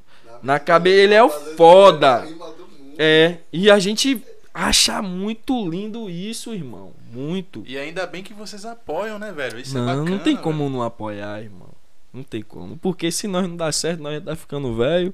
Um deles vai ter que dar, né, pai? Porque estúdio tem. Sim. Quem correr, pra... porque, porra, se meu filho quer ser- querer ser músico, vai ser diferente do meu pai, que não tinha como me dar atenção no futebol. Mas eu vou poder dar atenção ao meu filho na Vai. música. Eu vou poder fazer por ele ali pra poder. Não, pai, já. Mas é, é- é o, o que eu quero falar, cara, é que antigamente, né? Pô, o cara quer ser músico, vai dar pra vagabundo. Porra, vai não. passar fome, tá ligado? Hoje em dia não. Não Hoje precisava nem já ser tá com- músico, era só botar racionais pra Eu, tocar. Misericórdia, botasse racionais, mano. Eu já ouvi, já ouvi de minha família já, mano. Não da minha mãe e meu pai, pá, que minha mãe e meu pai sempre foi de boa era por escutar rap. Mas eu já vi de minhas tias já, mano, dizer bem lá, no, lá atrás que eu ia virar vagabundo porque eu Mano, quando eu escutava era moleque, eu tinha medo de ouvir Racionais. É mesmo, mano. É, mano, porque eu tinha medo do que meus pais iam achar, mas eu achava foda porque eu via na escola. Tá? É, é sempre na escola que a gente tem contato, né, mano? Sim.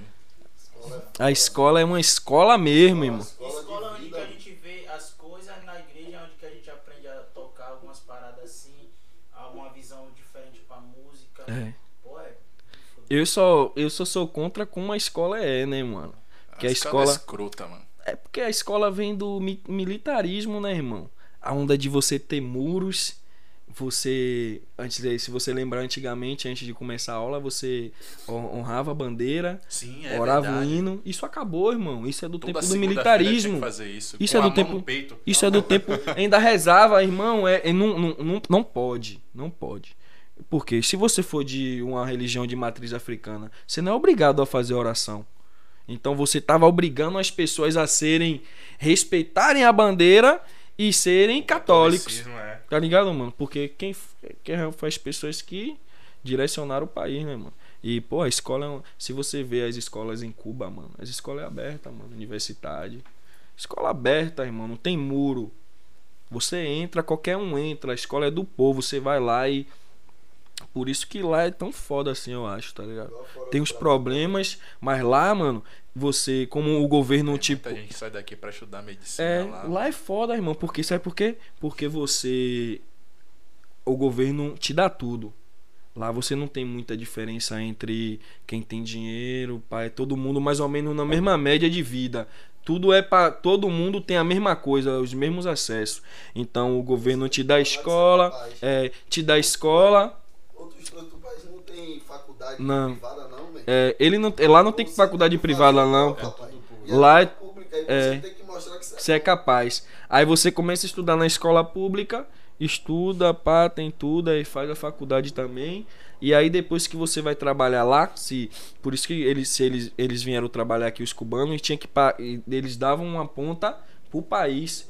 Mas eles não dão uma ponta obrigada, eles dão uma ponta porque eles têm gratidão pelo que o país fez, irmão.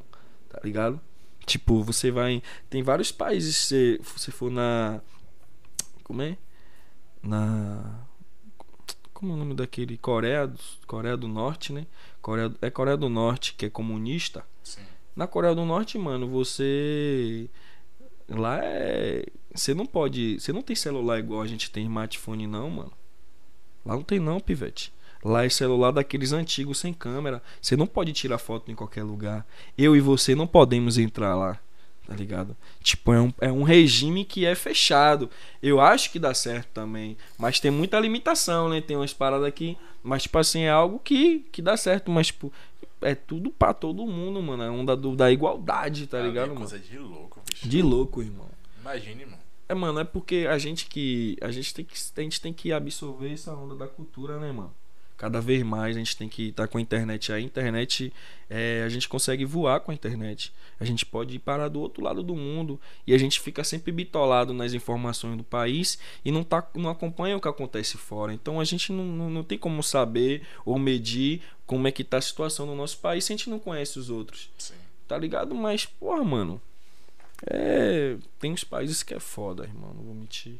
E a gente tá atrasado sem, sem necessidade, mano. Sem necessidade, pivete. O que que você acha que tá fazendo a gente atrasar? A política. Lá vem a política de novo. Essa política não me larga, velho. Caralho. mas é isso, mas é isso. Mas vamos voltar pro CD de Arrocha. Lancei o CD de Arrocha, ouvi lá, tá no Spotify também, CD de Arrocha. Maloca Love, certo? Maloca Love. Maloca Love. Porra, Esquece, meu irmão. Gostei. E ó, mano, é engraçado porque eu tava na quarentena e eu peguei Covid, tá ligado? Eu acho que alterou mesmo um pouquinho a, a cabeça do cara que eu tava de quarentena e do nada eu falei, é, vou fazer a rocha, meu irmão. E aí eu mandei pra Serra, Serra, grave, véi! Eu falei, é, véi, vou fazer cinco músicas aí. E aí quando, assim que eu me curei mesmo, eu já meti marcha e gravei as músicas. E tem uma galera que tá curtindo pra caralho, mano. Uma parada massa porque é uma rocha, mas é uma rocha de maloqueiro mesmo, mano. Porque é um bagulho original, né, mano?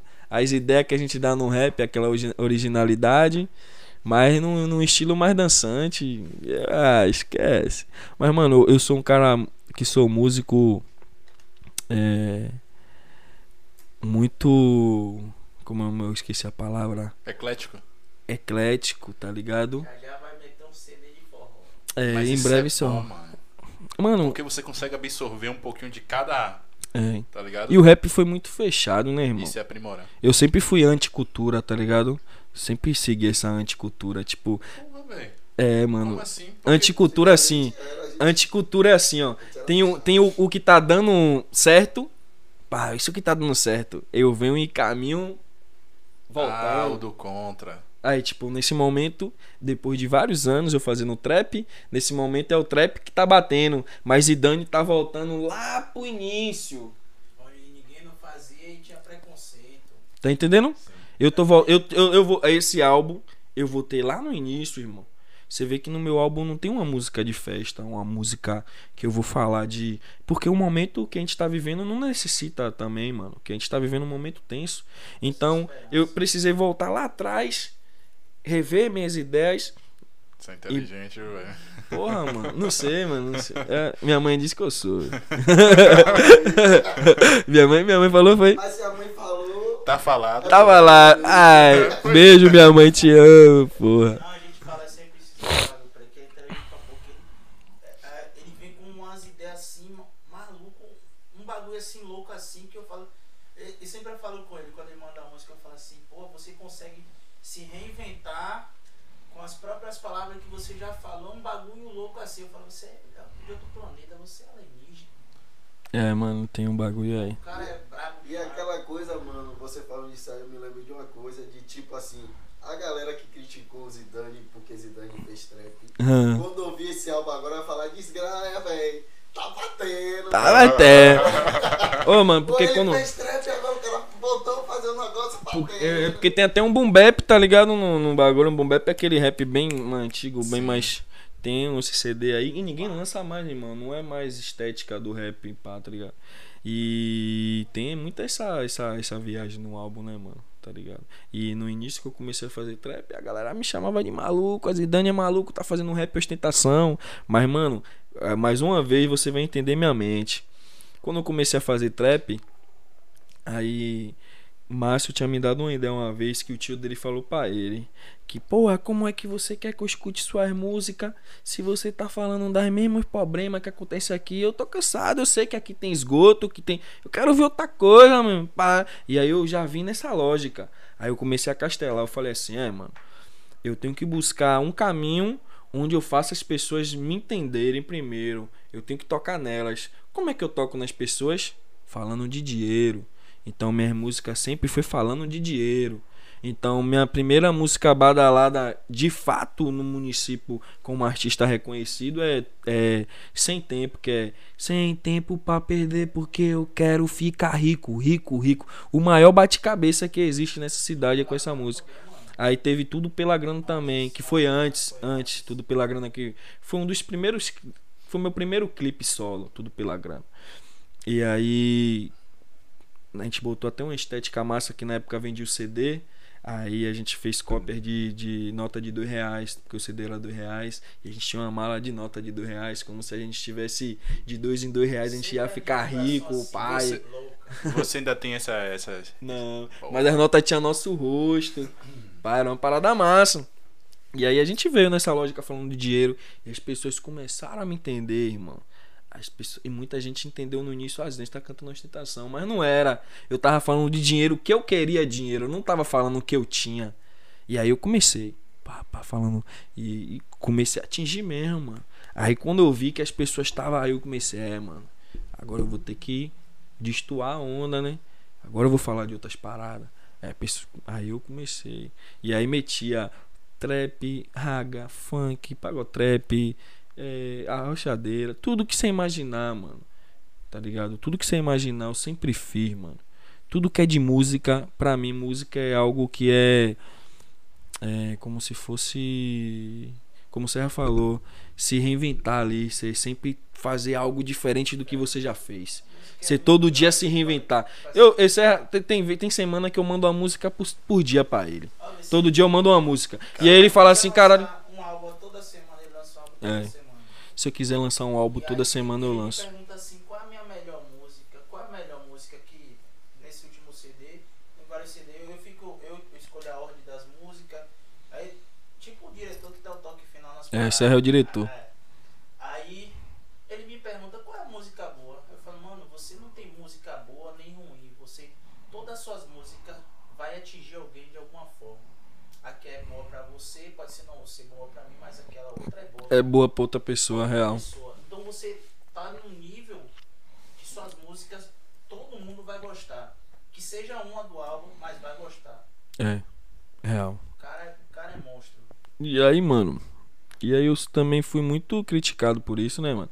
Você imagina pra galera do rap olhar um Zidane com CD de arroz, você acha que esse cara fica. Ah, que legal. É, é ah, isso que eu mano. porque quando é aquele lance, né? Quando você quer agradar a todos, você, vai- você não consegue, né? Porque Não. você vai sempre ferir um. Enquanto você é, agrada um, fere o outro. É, Tá é. ligado? Isso é foda. Mas deu, deu, deu bom pra você. Deu, mano. Pra mim deu. Pra mim, mano, sucesso é ponto de vista, irmão. Sucesso é ponto de vista. Então, eu tô num ponto Mas onde eu é não consigo ver meu você? sucesso. Pra você. Sucesso pra mim, real. Sim. Real, sucesso. Mano, sucesso pra mim, mano, é quando você consegue realizar algo que você queria, tá ligado? Sucesso não é o sucesso de todo mundo te conhecer, é o sucesso do que você tá fazendo, tá te agradando. Então eu me sinto no sucesso na minha vida como pessoal, porque tipo assim, eu faço o que eu quero e é algo que me deixa satisfeito. E muitas vezes atrás lá quando eu tava no- antes na caminhada, eu não me sentia ainda assim, eu não conseguia escutar minha música, que eu ficava, pô, ainda não é boa, que eu não consigo escutar, porque eu sou crítico, mano. Aí eu ficava, mano, ainda não tá boa, mas hoje, irmão, hoje eu escuto minha, qualquer música minha aí que eu lanço agora, que são músicas boas, que eu cheguei no nível de fazer música a nível nacional e que bate de qualquer um, tá ligado? Bate com qualquer um.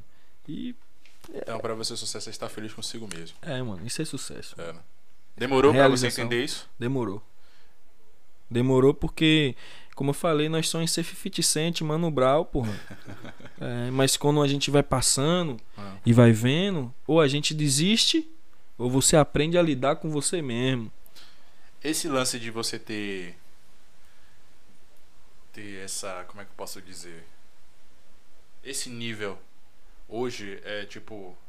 É ao contrário. Hoje não é tipo. Ah, eu quero ser tal pessoa. É quantos likes, quantas visualizações eu tenho? Você acha que é a mesma coisa? E é por isso que muita gente. Só nada, nada, nada e. É. É, eu acho que durante um tempo isso, querendo ou não, bitolou nós, né, mano? Porque nós acha que que é só like, é só status e pan e please, mas mano, pra mim é missão, irmão. Então eu acho que eu recebo mensagens diárias de pessoas que vêm falar comigo, falar assim: "Pô, mano, sua música me motiva. Eu acordo de manhã, boto sua música. Mano, aquela sua música ali é uma música que me faz acordar e sentir vontade de, mano, sua música é o toque do meu despertador, porque eu já acordo já com aquele espírito, tá ligado, mano? Então é é essa parada que que alimenta, né, mano? Tá Uhum. ligado? Pô, velho, é igual a música sua, que você mesmo fala, né, mano? Não adianta comprar seu like, comprar seu like, mas É. que Não adianta comprar seu like, comprar seu Nike, mas é ruim. É. Tá ligado? Pode ter mil likes. Pode ter mil likes. E tipo assim, mano, eu falo uma parada massa. Eu posso não ser reconhecido na cena igual outro artista nacional, mas todos os artistas nacionais me conhecem. Velho, E os caras falam comigo. todo mundo que falou de você faz a mesma pergunta. Assim lança no ar. né? Por que, mano, você ainda não estourou, cara? Tipo, você já definiu pra gente o que é sucesso, Isso. Sacou? Mano, eu não estourei ainda porque não é meu tempo, irmão. Não é meu Foda, tempo. Que bom que você reconhece isso, cara. Né? É tudo no tempo de Deus. Eu falei na estante na música aqui, mano. Sim. que tudo tem seu Tá tempo ligado? Às vezes a gente soma o esforço com a vontade, mas o resultado é no tempo de Deus, tá ligado? Então eu conheço, eu, eu, eu, eu, eu sou fã de um artista angolano e que ele vive em Portugal, que ele é NJ, o nome dele, e que ele demorou 15 anos 15 anos pra estourar na música, irmão. Ele tinha lançado mais de 30 trabalhos, mais de 30 CDs. Tá ligado? Era um cara que eu, eu, eu, eu abracei o mesmo, mesmo jeito dele de trabalhar, de ter a vontade, tá ligado? De fazer. E o cara demorou esse tempo todo pra estourar, irmão. Tá ligado? E eu acredito que não é o meu momento, mano.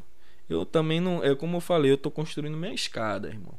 Eu não vou ser um artista que vai estourar e você vai olhar assim, pô, esse cara veio da onde, mano? Você vai saber de onde eu vim, mano. Você vai buscar lá no meu canal do YouTube, você vai ver 100 músicas e mais de 50 clipes. Caralho, mano. Você vai lá ver, você vai ver 14 CDs que eu já lancei, irmão. Tá ligado? De forma independente. Tá ligado? Então. É, é essa a viagem. Então, quando um dia aqui estourar, as pessoas vão olhar assim, é, mano. Principalmente a galera que tá mais próxima vai falar assim, é, mano.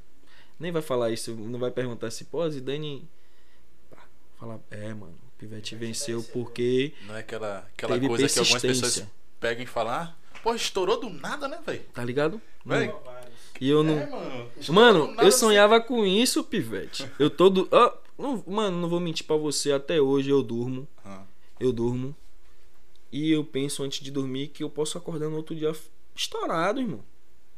Mano, só preciso que uma pessoa me olhe, irmão. No dia que Deus botar essa pessoa pra me olhar, já foi. Tá ligado? E tipo, e eu não vou ser qualquer artista, né, mano? Eu já vou ser um artista com personalidade, postura, diálogo, tá ligado? Que tem trabalho, tá ligado? E que consegue chegar em outro lugar, tá A ligado? gente, a gente, quando a gente tava na época de fazer muito show, a gente já, já com a equipe certa. Com a equipe certa. A gente chegava, tudo, o show tudo esquematizado. Show montado. O show, o show montado já. A gente tem show, a gente tem performance de palco. Chegar, entrar mascarada, a gente ia tocar no bagulho e chegava, entrava mascarada, a pessoa É. assim. A gente sempre abraçou a careta. pá. Sempre teve as caretas no nosso, a nossos shows. É completo, mano. A gente é artista É, completo. não é mas a gente de uma forma a gente é completo. A gente, eu falo sempre, a gente dita o, o ritmo que algum, algumas pessoas, têm, alguns artistas têm de andar. sim. No- E a dançarina também, né, velho? É. e aí, porra, mano, é. Isso que Serra falou é. Foda, mano. mano, E- É, é o lance do. Rapidinho, massa. O lance do. Só pra eu não perder a linha aqui. O lance do. Da oportunidade é, é estar preparado. É, mano. Né? Que ela Eu vai surgir, a porta preparado. vai abrir, você tem que estar preparado. Hoje eu que estar preparado. trabalho. Hoje- Sabe tá por que eu tô preparado te falo isso? Porque em 2019 eu fui fazer o feat com Rafa Moreira, né, mano? Salve Rafa, meu parceiro. Fui fazer um feat com ele. E, tipo, se eu não tivesse preparado, irmão, eu ia ser mais um frustrado, tá ligado? Porque eu, eu tive a oportunidade de fazer uma música com um artista nacional, um artista consagrado no, no trap.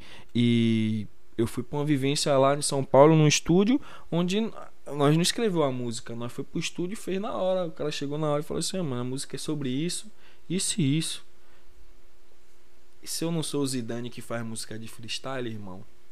Se eu sou um artista que demora uma semana pra escrever, irmão, eu tinha perdido minha oportunidade. Tá ligado? Então eu tô sempre pronto, pai. Na hora, lança o beat aí, que eu tô sempre pronto. Na hora que você quiser aí, eu faço uma música. Eu nasci pronto. E aí a galera fica, "Pô, de onde é que vem tanta criatividade? inspi-?" Não tem inspiração, irmão. é o natural. Eu, já- eu acho que eu já fiz tanto que é automático. Se eu escutar um beat, eu sei o que é que eu tenho que falar nesse beat. Se eu escutar outro, eu sei o que eu tenho que falar ali naquele beat. Então eu sei conversar com. A música é foda, mano. A música é. f- Na minha vida, ó, mano, real. Isso acontecia no futebol, isso acontecia na capoeira, isso acontece no rap, os caras tá ligado. Quando eu entrava pra jogar bola, quando eu marcava um gol, eu fazia o gol, eu não lembrava como é que eu tinha dado nó no cara, eu não lembrava como é que eu tinha saído com a bola e feito o gol. Eu ficava com minha mente anulada, parecia que eu desligava, fazia aquilo no automático e voltava de novo e não conseguia lembrar na capoeira a mesma coisa. Eu entrava na roda, eu era outra pessoa. Eu só quando eu saía que eu ia voltar pro, no show a mesma coisa. Eu, eu vou tocar, eu vou pro show. É outra pessoa, mano.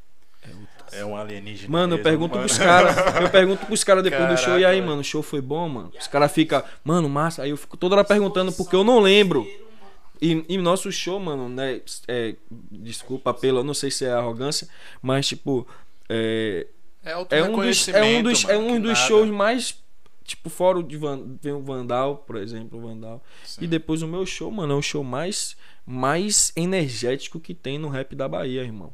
Que quem vai ver, vai se balançar, vai ver assim, esse cara é doido. Bota o meu pé pra bater no peito, irmão. Eu gordinho. É, esse cara tá ligado, né, velho? A galera veio pulando, a gente já derrubou palco, mano. Quebrar de tanto pular e de. Porque, mano, a galera que tá no público, a galera que tá ali, que a galera não conhece sua música, você tem que botar energia pra aquela galera ficar na onda sem ela conhecer sua Nunca música. mais esquecer daquele show. E aí eu já entro pulando e a galera fica, diz que esse bicho é maluco e vai lá e. Mano, eu amo, mano. E eu não sei como é que eu faço isso. Tá ligado? E se eu ficar me, me preocupando com isso, na hora eu É, né? Então desando. quieto. A gente nem saia, mano. A gente saber. nem saia, mano. A gente tem, a gente tem, a gente tem sete anos que toca junto eu e Serra.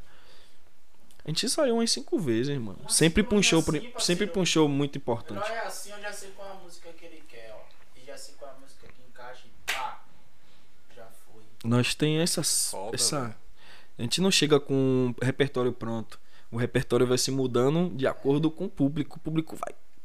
E é foda, né, mano? E, e eu fui o primeiro artista a ser inserido no, no, no circuito de tocar com a rocha, funk e, e pagode. Tipo, tinha as festas de crioulo, salve crioulo, meu parceiro, crioulo fest. Ah. Sempre era eu, mano. O único representante do rap que tinha coragem e peito de ir abrir um show de pagode, mesmo sabendo que ninguém tava ali pra me escutar, mas eu conseguia fazer as pessoas me escutar. Então, nem todo mundo tem coragem não, E irmão. vai que é, fosse ali a oportunidade, mano. E foi. Foi, mano. Foi, mano. Tá ligado? A gente. Eu já abri show de bailão do Robson. Eu já abri show de Porra, Chiclete massa, Ferreira. velho. a gente já abriu show de La Fúria. Que A gente. Massa, velho. Mano, Primeira vez que lá foi na- vários shows, irmão, de pagode. que Você imaginar aí. A, a gente já. Velho, que bom saber disso, cara. Mano, e nós tá na história, pivete. Querendo ou não, nós tá na história. Porque a galera tem medo, mano. A galera tem. Sempre- tem vergonha de, de furar essa bolha. E aí eu já venho da caminhada que eu já venho do estilo mais afrotrap, kuduro. Eu já gosto dessa onda da música africana. E eu sempre tive. E isso é similar ao pagode, ao funk. Então no meu show, meu irmão, quando eu lançava as paradas, os caras ficavam, esse bicho é cantor de rap mesmo. E só- Porque eu tinha repertório pra tocar em evento de rap e repertório pra tocar em evento eclético, de outro estilo. Sim. Não, não, a gente não. Nem ninguém tem coragem, irmão. Eu acho que até hoje eu acho que ninguém tem coragem. Se chamar um artista assim, o cara falar, pô, mano, será, mano? Acho que não. Vai ficar. Sei lá. Ó, o rap tocando aí, ó, Racionais, um homem na estrada. É, E o bagulho de levar dançarina. É, a gente tinha dançarina. dançarina. Tudo, mano. completo, mano. No Essa início, no início a gente tinha os dançarinos que eram os gêmeos, né? Game Over 3D. Os caras eram dançarinos, não- sempre fechava, os caras esquecem, nossos irmãos mesmo. Depois a gente passou por uma época que o trap e o twerk, que é a dança, as mulheres dançando, pá, tava em ascensão. E aí a gente começou a inserir umas meninas no show, twerk. Aí tinha, tinha, tinha um determinado momento do show que chamava alguém do público pra ir pra menina dar uma surra, dar uma surra de bunda. É. Nosso show era louco, irmão. Tipo assim, isso tudo numa festa de pagode, onde as pessoas estavam ali pra curtir aquilo. E as pessoas ficavam. Esse bicho é. Esse bicho é doido, né? Cara, ninguém ia fazer isso, mano, de rap. Ninguém ia. E a gente já vinha com essa estética, estética diferenciada. Na verdade, eu tenho estética da Bahia, irmão, de rap. Eu sou original. Não imito ninguém, não imito ninguém de São Paulo, ninguém do Rio de Janeiro. Eu acho que uns caras desse me imita. Os caras os cara conhecem, mano. É, que se eu, que sou eu, acompanho todo mundo que faz. Imagine os caras que tá famoso. Os caras tem que. Os caras tá revendo quem que tá lançando, quem que tá fazendo pra poder tá naquela. Tá ligado? Mas é isso. É, sobre ser produtor e cantor, né? Vamos dizer Ah. assim. Qual que se, se você precisasse escolher pra estourar, pra seguir carreira, ganhar Cantor, dinheiro, cantor? Cantor, mano. Nem pensou duas vezes. Não. Ô, mano, eu sonho que isso é como eu te falei, mano. Eu durmo. Mano, eu, é outra frase que eu ouvi na minha vida também, de, de, de Marechal. Mano, ele falou assim pra mim, mano. Se você quer que algo dê certo na sua vida, você tem que fazer assim, ó. Se você dedicar 50% do seu dia pro rap, você tem 50% de dar certo. E se você dedicar 100%, você tem 100% de dar certo. Então, desde aquele momento, eu sempre me dediquei 100%, irmão. 100%. Eu vou dormir com rap na cabeça e acordo. Tá ligado? Eu já acordo de manhã entrando no estúdio. A primeira coisa que eu faço, eu nem vou nem no banheiro. Eu entro no estúdio, ligo o computador e vou fazer meu bagulho. Porque já é, já é algo que já faz parte da minha vida. E eu não consigo me enxergar sem, mano. Não, eu não consigo me ver sem um rap assim. Eu não consigo me ver parando. Eu acho que é isso que também me, me impulsiona. Porque eu não consigo me enxergar assim, pô, tendo uma vida normal. Sem um rap, mano, sem fazer música. Eu não, não consigo, não, pivete. Eu acho que eu não ia viver, não, mano. Eu ia vegetar, tá ligado? Porque a- só a música consegue me fazer esvaziar o que eu sinto, tá ligado? Várias angústias, vários pensamentos. E não, não tem com quem você converse que você consiga se expor ou se, se despir, né, mano? Despir sua alma, assim, com uma ideologia e um diálogo. E, porra, mano, eu acho, sei lá, eu tenho uma sensibilidade, assim, diferente, eu acho, às vezes, tá ligado? Sim, sim. Essa pandemia, além de, de fazer Fazer a rocha. a rocha, teve alguma outra coisa, mano, que tipo foi bom pra você? Pandemia, mano, teve seus lados negativos, Ah. teve o lado positivo, né, mano? Querendo ou não, as pessoas estavam mais na internet e a gente conseguiu atingir mais uma galera, assim. É. Tanto pelo filme também na pandemia, que foi algo mil grau que a gente conseguiu realizar, tá ligado? Mas a pandemia tem seus lados negativos e lado positivo. A gente conseguiu dar mais atenção para pro nosso trampo também, né, mano? Que a gente passou a ficar mais em casa, então a gente começou a. Acho que todo mundo, mano. Tanto tá pra família também, a gente deu muito mais atenção à família. Tá ligado? Porque, mano, tem que dar valor, irmão. Imagine, meu parceiro. Meu pai mesmo teve. Minha família teve Covid, pá. Meu pai foi internado, pá. E eu. É doido, irmão. A gente não sabe qual é o último momento que você tá com aquela pessoa, irmão. Então nós tem que estar cada vez mais junto, né, mano? Cada vez mais presente, tá ligado? E é.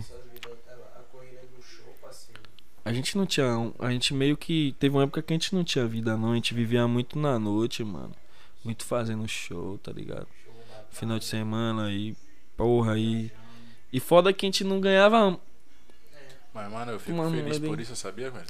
Eu, Porque de todos os, os guri que vieram aqui, velho, e tal, que, que sonham viver, eu já não tô tinha vivendo, nenhuma né? forma e você já tá nesse nível, mano. Isso é muito legal. É, Eu fico feliz isso é de que- fuder, né, mano? Sente saudade, velho, dessa rotina? Eu sinto, mano. Já tá voltando aos poucos, né? Tá, tá. Mas ainda não tá, naquele mesmo nível. Não, não. A gente não voltou com a batalha é por isso também, porque a gente tem a responsabilidade, né? É, dia- a gente vai até estar fazendo um- uma live dia 26, tá ligado? Da batalha da original Lauro City. Sim. Provável que, que vai ser transmitido na TV. Pá, não posso falar muitas coisas não, Márcio. Mas dia 26 vai ter, a gente vai estar lançando um documentário, a gente fez o documentário da Original Lauro City, onde a gente teve vários pivetes que fazia parte da batalha, que batalhava, a gente da direção, a gente contou a história da batalha. Sim. E aí teve o documentário, pô, eu me emocionei, assisti esses dias aí. Porra, Caralho, a gente vai lançar dia 26 mano, também nessa ajudar, live. eu tô colado. Tá ligado, Já meu era. parceiro? É nóis, pô. E é isso. Tá batendo. É isso. A gente tá. Tá assim. Tem quantas horas, mano? Três horas, mano. Três horas. Vai dormir aqui, não. Vai dormir aqui com o GG. Porra. vai dormir com o grandão do lado. Ah, esquece. Porra, meu parceiro. Tem, um- ó, já tem um microfone aqui, eu baixo o programa e faço uma música. Pronto, já foi. Mas tá de boa, meu Ah, pai. isso Mas, mas é, ó, mano, eu vim aqui também com aquele sentimento de não falar tudo pra eu voltar outra vez pra falar outras coisas. Porra, Né? velho. Não posso falar tudo, né, meu irmão? Vou- Eu tenho tanta coisa ainda pra falar que você nem imagina, meu Eu irmão. Não, tem que contar um. Fala aí, um fala. perrengue de show, mano. Um perrengue Ah, de show. Boa, cara, boa, cara. Um perrengue de show? Sim, vai. É, mano. Porra, mano. Vou contar o, o de Cascalheira. Você lembra outro? Rapaz, conta de cascalheira aqui. Eu acho que o do outro foi melhor. O qual? O de São Caetano. De São Caetano. Porra, mano. A gente tinha. Ó, mano, é porque Serra. Serra tinha um carro, tá ligado? Sim. E um, um Escort 92, irmão. Pá, o carro do corre, a gente ia pra todo show com esse carro, acredite. Ia Feira de Santana e as porra, a gente já foi com esse carro, irmão. Pra Caramba. tocar e voltar no mesmo. Esse, Serra é- esse cara aí é. é- esse cara é um, é um anjo, mano. Esse cara é. Esse cara é foda. E aí a gente foi pra tocar no São Caetano, né, irmão? Gente foi pra mil grau, aí chegou lá no dia. pá, chegou, nem rolou, mano, o evento. E a gente ficou. Aí a polícia interditou. E a gente já viu, né? A gente, porra, saiu de Lauro, paleta da porra, chega aqui não teve. E a gente já ficou, é, mano, bagulho deu errado. Aí do nada a gente já começou a discutir assim os assuntos, nós, né? Que nós tinha essa mania. Aí começou a debater uns assuntos, aí pá, pá. Aí vamos embora. A gente pegou o carro, aí foi descer. Deu uma carona. Pá, Aí deu uma carona pra uma de vida que não tinha nada a ver. Eu acho que foi ela que pesou. Quando nós tá descendo ali, mano, Largo do Tanque, já tinha saído pá, do, do de São Caetano, Largo do Tanque, descendo. Passa no quebra-mola. Tora a mangueira. estourou a mangueira do carro, irmão. Aí nós teve que descer. Porra, meu irmão brabo. Aí chegou lá, meia-noite. E aí chegou no posto de gasolina lá. Aí ficou. Aí teve que pedir ao cara, para o cara levantar o bagulho, pra deixar o carro lá. Pra no outro dia falar com o cara da oficina. Aí o parceiro que tava com nós meteu marcha, pegou o buzu dele, não avisou nada. E ó, se saiu. E aí ficou nós, ficou eu, Serra e o outro parceiro. E Márcio. E aí a gente também ficou. sempre Márcio, tá, né? Márcio sempre tava, pô. Aí a gente, aí a gente ficou, porra, mano, e agora? Como é que nós vai pra casa não, velho? A gente vai ter que ficar aqui, mano. Pá, não tem como ir pra casa, não tem buzu do São Caetano pra Lauro. E se pegasse o buzu pra paralela, não tinha buzu da paralela no horário pra Lauro, a gente ficou. Fudeu. Aí ligou pro pessoal. E aí, mano, o carro quebrou. O pessoal, é, velho, vocês vão ter que voltar pra poder dormir aqui. Nós botou do lado do tanque, pai. Até São Caetano, irmão. Meia-noite. E as viaturas passando e nós subindo. Caralho, Meu velho. Deus. Guerra da porra, irmão. E nós. Aí acabou aí. Chegou lá na hora, não tinha como ficar na mesma casa. E aí foi uma treta, um fica em um lugar, outro fica no outro, e um vai ficar em uma casa, aí uma confusão da porra, mano. Aí pá, acabou aí quando a gente foi, ficou aí, dormiu. Aí no outro dia que nós, de manhã cedo, pegou a mesma caminhada andando, até onde o carro tava, e ficou lá, ó até consertando o carro pra voltar. Isso não aconteceu uma vez, irmão. Isso aconteceu milhares de vezes. Teve uma vez que o carro quebrou na cascalheira, mano. Deixar pra próxima eu não vou contar mais essa história. Mas, mano, a gente tinha esse, essa onda. Mano, um- toda vez o carro quebrava, não era serra? Toda vez, irmão. Muitas vezes a gente teve que dormir nos lugares, mano. quebrou foi duas pessoas pesadas que foram. Né, mano? Era foda. A gente, de- energia. Mano, foda, mano. Mas a gente tem muita história muito louca, muita história Pô, louca. tem que ter esse história. segundo episódio, velho. Vamos, vamos marcar. Eu tenho Vai. muita história pra contar, então, mano. É Me diz foda. a- aquele projeto lá que a gente conversou no portão vai acontecer mesmo? Vai, mano. A gente, tá, a gente já vem já há um tempo já pensando em fazer o podcast, né? mano? Quando você Ah, lançou, Já revelou, pronto. a podcast. gente, a gente ficou feliz pra caralho, mano. Gente ficou, porra, mano, que foda. Ainda eu procurei pra saber quem era. Eu fiquei, porra, de fuder, mano. Porque é algo que a gente precisa, né, mano? Todo, você vê que Salvador não tem podcast, mano. Não tem, mano. Não tem, mano. Não tem, mano. É, deixa, deixa eu. Tá ligado? E tem uns amigos. E tem amigos meu que já tava. Tem amigo meu que já tava já estudando, mano. Já comprando isso tudo aqui pra fazer podcast em Salvador. Amigo meu. Eu vou dizer, mano, tá tudo mais caro, velho. Tá. Porque eu fui apressar pra pegar mais, mais dois, né? Pra gente ampliar isso aqui. Tá quase o dobro, mano. É, tá tudo caro, irmão. A inflação lá em cima, pivete. Ó, a política de novo. Esquece, esquece. política. Mas é isso, mas é isso, mas é. Mas mesmo assim, a gente é o principal fiador do nosso sonho. É, mano. É, se não meter mão. Mais caro, você vai comprar, você vai conseguir. Vai. Nós é mesmo. Mas vai mudar, pivete. Vai. Essa fase vai passar, mano. Enquanto Ia, isso, ia, tipo- ia propor esse segundo papo já no seu podcast. Ah, Seu, seu mas, massa, lá, né? mas lá você que vai conversar, pô. Não vai ser eu Ah, que vou é, contar né, a história. Porra. Ah, você vai sentir o drama lá. Olá ele. É, pô. Mano, Aí, ia ser aí a gente ia massa, perguntar logo: e aí, pai, pá, qual esporte que você faz, meu irmão brabo? Taekwondo. Não, é taekwondo, não, é Muay Thai. Muay Thai. O cara, canela seca mesmo. Esquece. Mas, tipo, mano, eu acho massa, mano. É, eu assisto podcast pra caralho, irmão. Todos. Sim. Todos, todos, todos. Só Os de pessoas que não. O É, flow, é eu, mas eu acompanho todos. Não é só podcast, pode pai. Todos, É, todos. Eu mais, eu também. curto mais, eu, eu, eu curto mais os que estão começando, mano. Tem uns que estão começando assim que eu curto mais do que o Flow, porque os caras tá pegando Porque- quem tá no hype, né? E tão se reinventando, né, velho? É, quem tá Tá lá, fazendo- quem tá fazer embaixo, tá trazendo uns artistas que ninguém tá olhando, né, mano? Os caras mais underground. E eu gosto mais de ouvir os caras underground do que os caras que já é famoso, já estourado assim. Porque os caras que tá no underground é mais interessante, né? Você vê a história que é parecida com a nossa, se pá, os caras vai sempre. É, e uma vez é, o Biel que falou, né? Que é, às vezes o famoso vai entregar uma coisa que todo mundo já sabe. É. Tá ligado? E um o cara que underground tá não. começando agora. É. Às vezes você não sabe qual é a ideia do cara. E eu, mano, eu gosto, Pivete, de pesquisar rap, irmão. Mano, eu conheço o rap do, do mundo todo, mano. Do mundo todo mesmo, assim. Porque eu viajo em absorver essa cultura. Então eu, eu e esse lance do podcast, eu assisto podcast gringo também, pai. Legendado, tá ligado? Porque você tem que estar no, no acesso às informações. Tá Não tem como- Não, irmão. Tá li... Ô, irmão. É porque o que eu falo sempre, pô. Eu aprendi com meu pai isso. Se você chegar num lugar, pelo menos você tem que saber. Pelo menos que você não entenda 100% do assunto. Mas você tem que ter alguma contribuição. Eu contribuo com. Você vai falar. Você pode falar de um, de, de um detergente ali, ó. Mas eu vou ter uma contribuição pra falar do detergente também. Sim. Porque a gente tem que aprender a ter. É, conquistar o nosso espaço de fala, né, mano? E é importante, todo mundo tem que ter seu espaço de fala.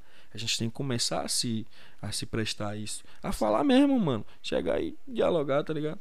Isso é, isso é foda, meu pivete. É, eu acho que você, você gosta de network também, não? Eu gosto, É, o mano. podcast, mano, é fantástico. É uma Podcast, forma é. fantástica de network, velho. Eu acho. Você bota o cara ali, você não sabe o que você vai falar quando a gente senta e tal. É. Pô, mano, que papo de fuder. O bicho conhece de tudo, velho. O bicho conhece de tudo. E ainda tem coisas- E ele, e ele fala bem na parada, mano. É cheio de fuder a conversa Massa, da gente, mano, mano. massa, massa, mano. Eu também gostei pra porra. Eu também me empolguei, me fico empolguei, assim, me empolguei, pivete. Fica assim na dúvida de qual recorte eu vou fazer. É. Tá ligado? E tipo, é diferente, né, mano? Tem muita gente que fica. Ah, e. E. Hum, eu não, mas você vai me perguntar, eu já tenho uma ideia. Pá, atropelando, irmão. Eu já É sei aí. dialogar. É Esse gente foi fazer o documentário mesmo. Aí, tipo, o, o diretor, né, ele sentava e perguntava, né, a pergunta pra você, tipo, o que é que você acha da batalha, pá, não sei o quê. Ah. Porra, só que na minha vez, mano, o cara nem precisou perguntar, pivete, que eu soltei. Ele ficou assim, é, tá bom. e o que, mano? Sei lá, o rap é foda, irmão. A política também forma, né, mano? Eu já consigo. Eu sou um cara de personalidade forte. Pá, isso já se une a onda de, de eu querer ser, ser um cara intelectual, né, mano? Ser um cara mais culto, mais. com outra forma de, de, de, de pensamento. E isso vai te, te dando um caminho. E aí hoje, pô, até minha mãe falou aí, pô, é que eu falo bonito. É, pô, esquece. Mas minha mãe tá ligada. Mas é- Não, mas. É. É, Não, pô, mas. Não, pra aí, velho. Eu ia É. dizer, porra, velho. Mas tem muita gente que quer, né? Só quer, mas não faz nada. Muita gente Tá quer. ligado? Esses dias um cara me mandou uma mensagem assim, ó, mano. Ele falou assim: a ignorância, não, o preconceito nos afasta de, é, nos afasta, é, nos afasta de quem, é, de quem diz que faz, de, de quem realmente faz. O preconceito nos afasta de quem diz quem, nos afasta de quem faz das pessoas de só, porra. Eu, eu, Eu vou ler agora, O mano. preconceito afasta as pessoas que realmente fazem, né? No Aqui, ó. caso. Ele me mandou. é Porque, tipo, e foi o cara que tava lá no know-how. O cara que trabalha lá na TV Alba, onde a gente fez esse documentário lá com o pessoal da TV Alba que tá dando uma moral, tá olhando pra gente. É Tá ouvindo? TV Alba, mano, é a TV legislativa da Bahia. é dos Ah, deputados, sim, não sim, cabe. Sim, sim. Tá Porra, ligado? que legal. É. Aí o cara me mandou aqui, ó. Foi Bruno da TV Alba. O preconceito afasta quem acha que faz de quem realmente faz. O preconceito afasta quem acha que faz de quem realmente faz. Então, Vai tipo, virar música. então é. você sabe, você entendeu. Ele falou assim, porra, às vezes a gente tem preconceito com rap, a gente acha que a pessoa que não é tá fazendo, mas quem faz é esse cara que a gente tem preconceito. Então, às vezes aquele cara ali só tá falando, mas quem faz tá aqui. Então, o preconceito de eu ver que você é jovem, que você é preto de periferia, me atrapalha de que de, de tentar entender e ver que você que faz realmente. Não é aquele ali que só dialoga, né, mano? E é essa, pô, eu sou Tem um profundo. bagulho muito foda aqui que você falou e eu vi aqui agora no comentário do, do nosso clipe, ah, O cara falou assim, ó, muito bom, mano. Melhor música da faixa. Essa, de- essa daí mexeu com o meu coração e me deixou sonhador, opa aí, mano. tá ligado? É aquilo que você faz de plantar semente, tá ligado? É, é o que a gente diz sempre, né, Márcio? A gente, Sonhar, a gente, a gente vem de sonhos. Vem de sonhos. Eu vendo sonhos. A comunidade que é tão limitada pra É. sonhos, né? Como a gente tava A falando. gente vem aqui. de sonhos, irmão. Sonho, sonho. A gente faz as pessoas sonhar Eu acho Tá ligado? a gente dá sonhos, né, velho? e realiza. E realiza Ah, tipo também. assim, a vontade de você sonhar. Nem vende. O nosso slogan da DVREC é o que? Realizando sonhos. Da nossa produtora. DV, de de verdade, realizando sonhos. Nem falamos da produtora, cara. né? Pô, tem tanta coisa, que- Tem tanta coisa. tem tanta coisa pra falar. Mas que satisfação. É, senão não vai dar tempo pra É, falar cara. tudo. Mas, massa, a galera que tá aí, escutem meu CD Uma Nova História. Uma nova história, porque é uma nova história mesmo. Tá ligado? Geral que ficou ao vivo com a gente até aqui, velho. Muito obrigado, viu? Muito obrigado mesmo pela participação de vocês. Só fé. É, a gente aqui que chegou a 158 pessoas assistindo a gente. Tamo junto. Obrigado, minha família, todo mundo que tá presente. Tá ligado que Zidane segue sempre aqui contente. A rima que nós faz, tá ligado? Pode crer. Satisfação em estar presente no podcast do GG. Zidane Lauro City chegou aqui em Pitangueira. Tá ligado que a gente nunca vem fazer besteira. A gente tem ideia positiva e criativa. A gente tá no mente dos meninos e das meninas. A gente vem da favela pra fazer a diferença. É o hip hop mostrando que a gente tem competência. Ah. Caralho, É o freestyle Eu não passa pra mostrar pra vocês. nada, velho. já pode encerrar aqui. Pô, Pivete, ó. Obrigado, viu, mano, pelo Tamo convite. junto, Foi de velho. fuder, de fuder mesmo. Eu nem vi a hora passar. Galera, vamos se inscrever no canal do cara, tá ligado? Dá valor a esse cara aqui, porque essa é uma iniciativa foda. E que esse cara aqui merece ter mais reconhecimento, porque ele tá trazendo um entretenimento pra nossa comunidade como ninguém nunca fez, viu, porra? Vamos nessa. Tamo obrigado. Só fé, eu que agradeço Obrigado mesmo. mesmo. Tem Valeu que trazer esse cara aí, Márcio e. Serra, viu? Ah, tem história Ah, filho! Eu preciso nem dizer nada, né? Valeu, até a próxima, galera. Valeu! Fé! junto, família. Tamo junto. Caralho, que foda, mano. Muito bom, muito bom.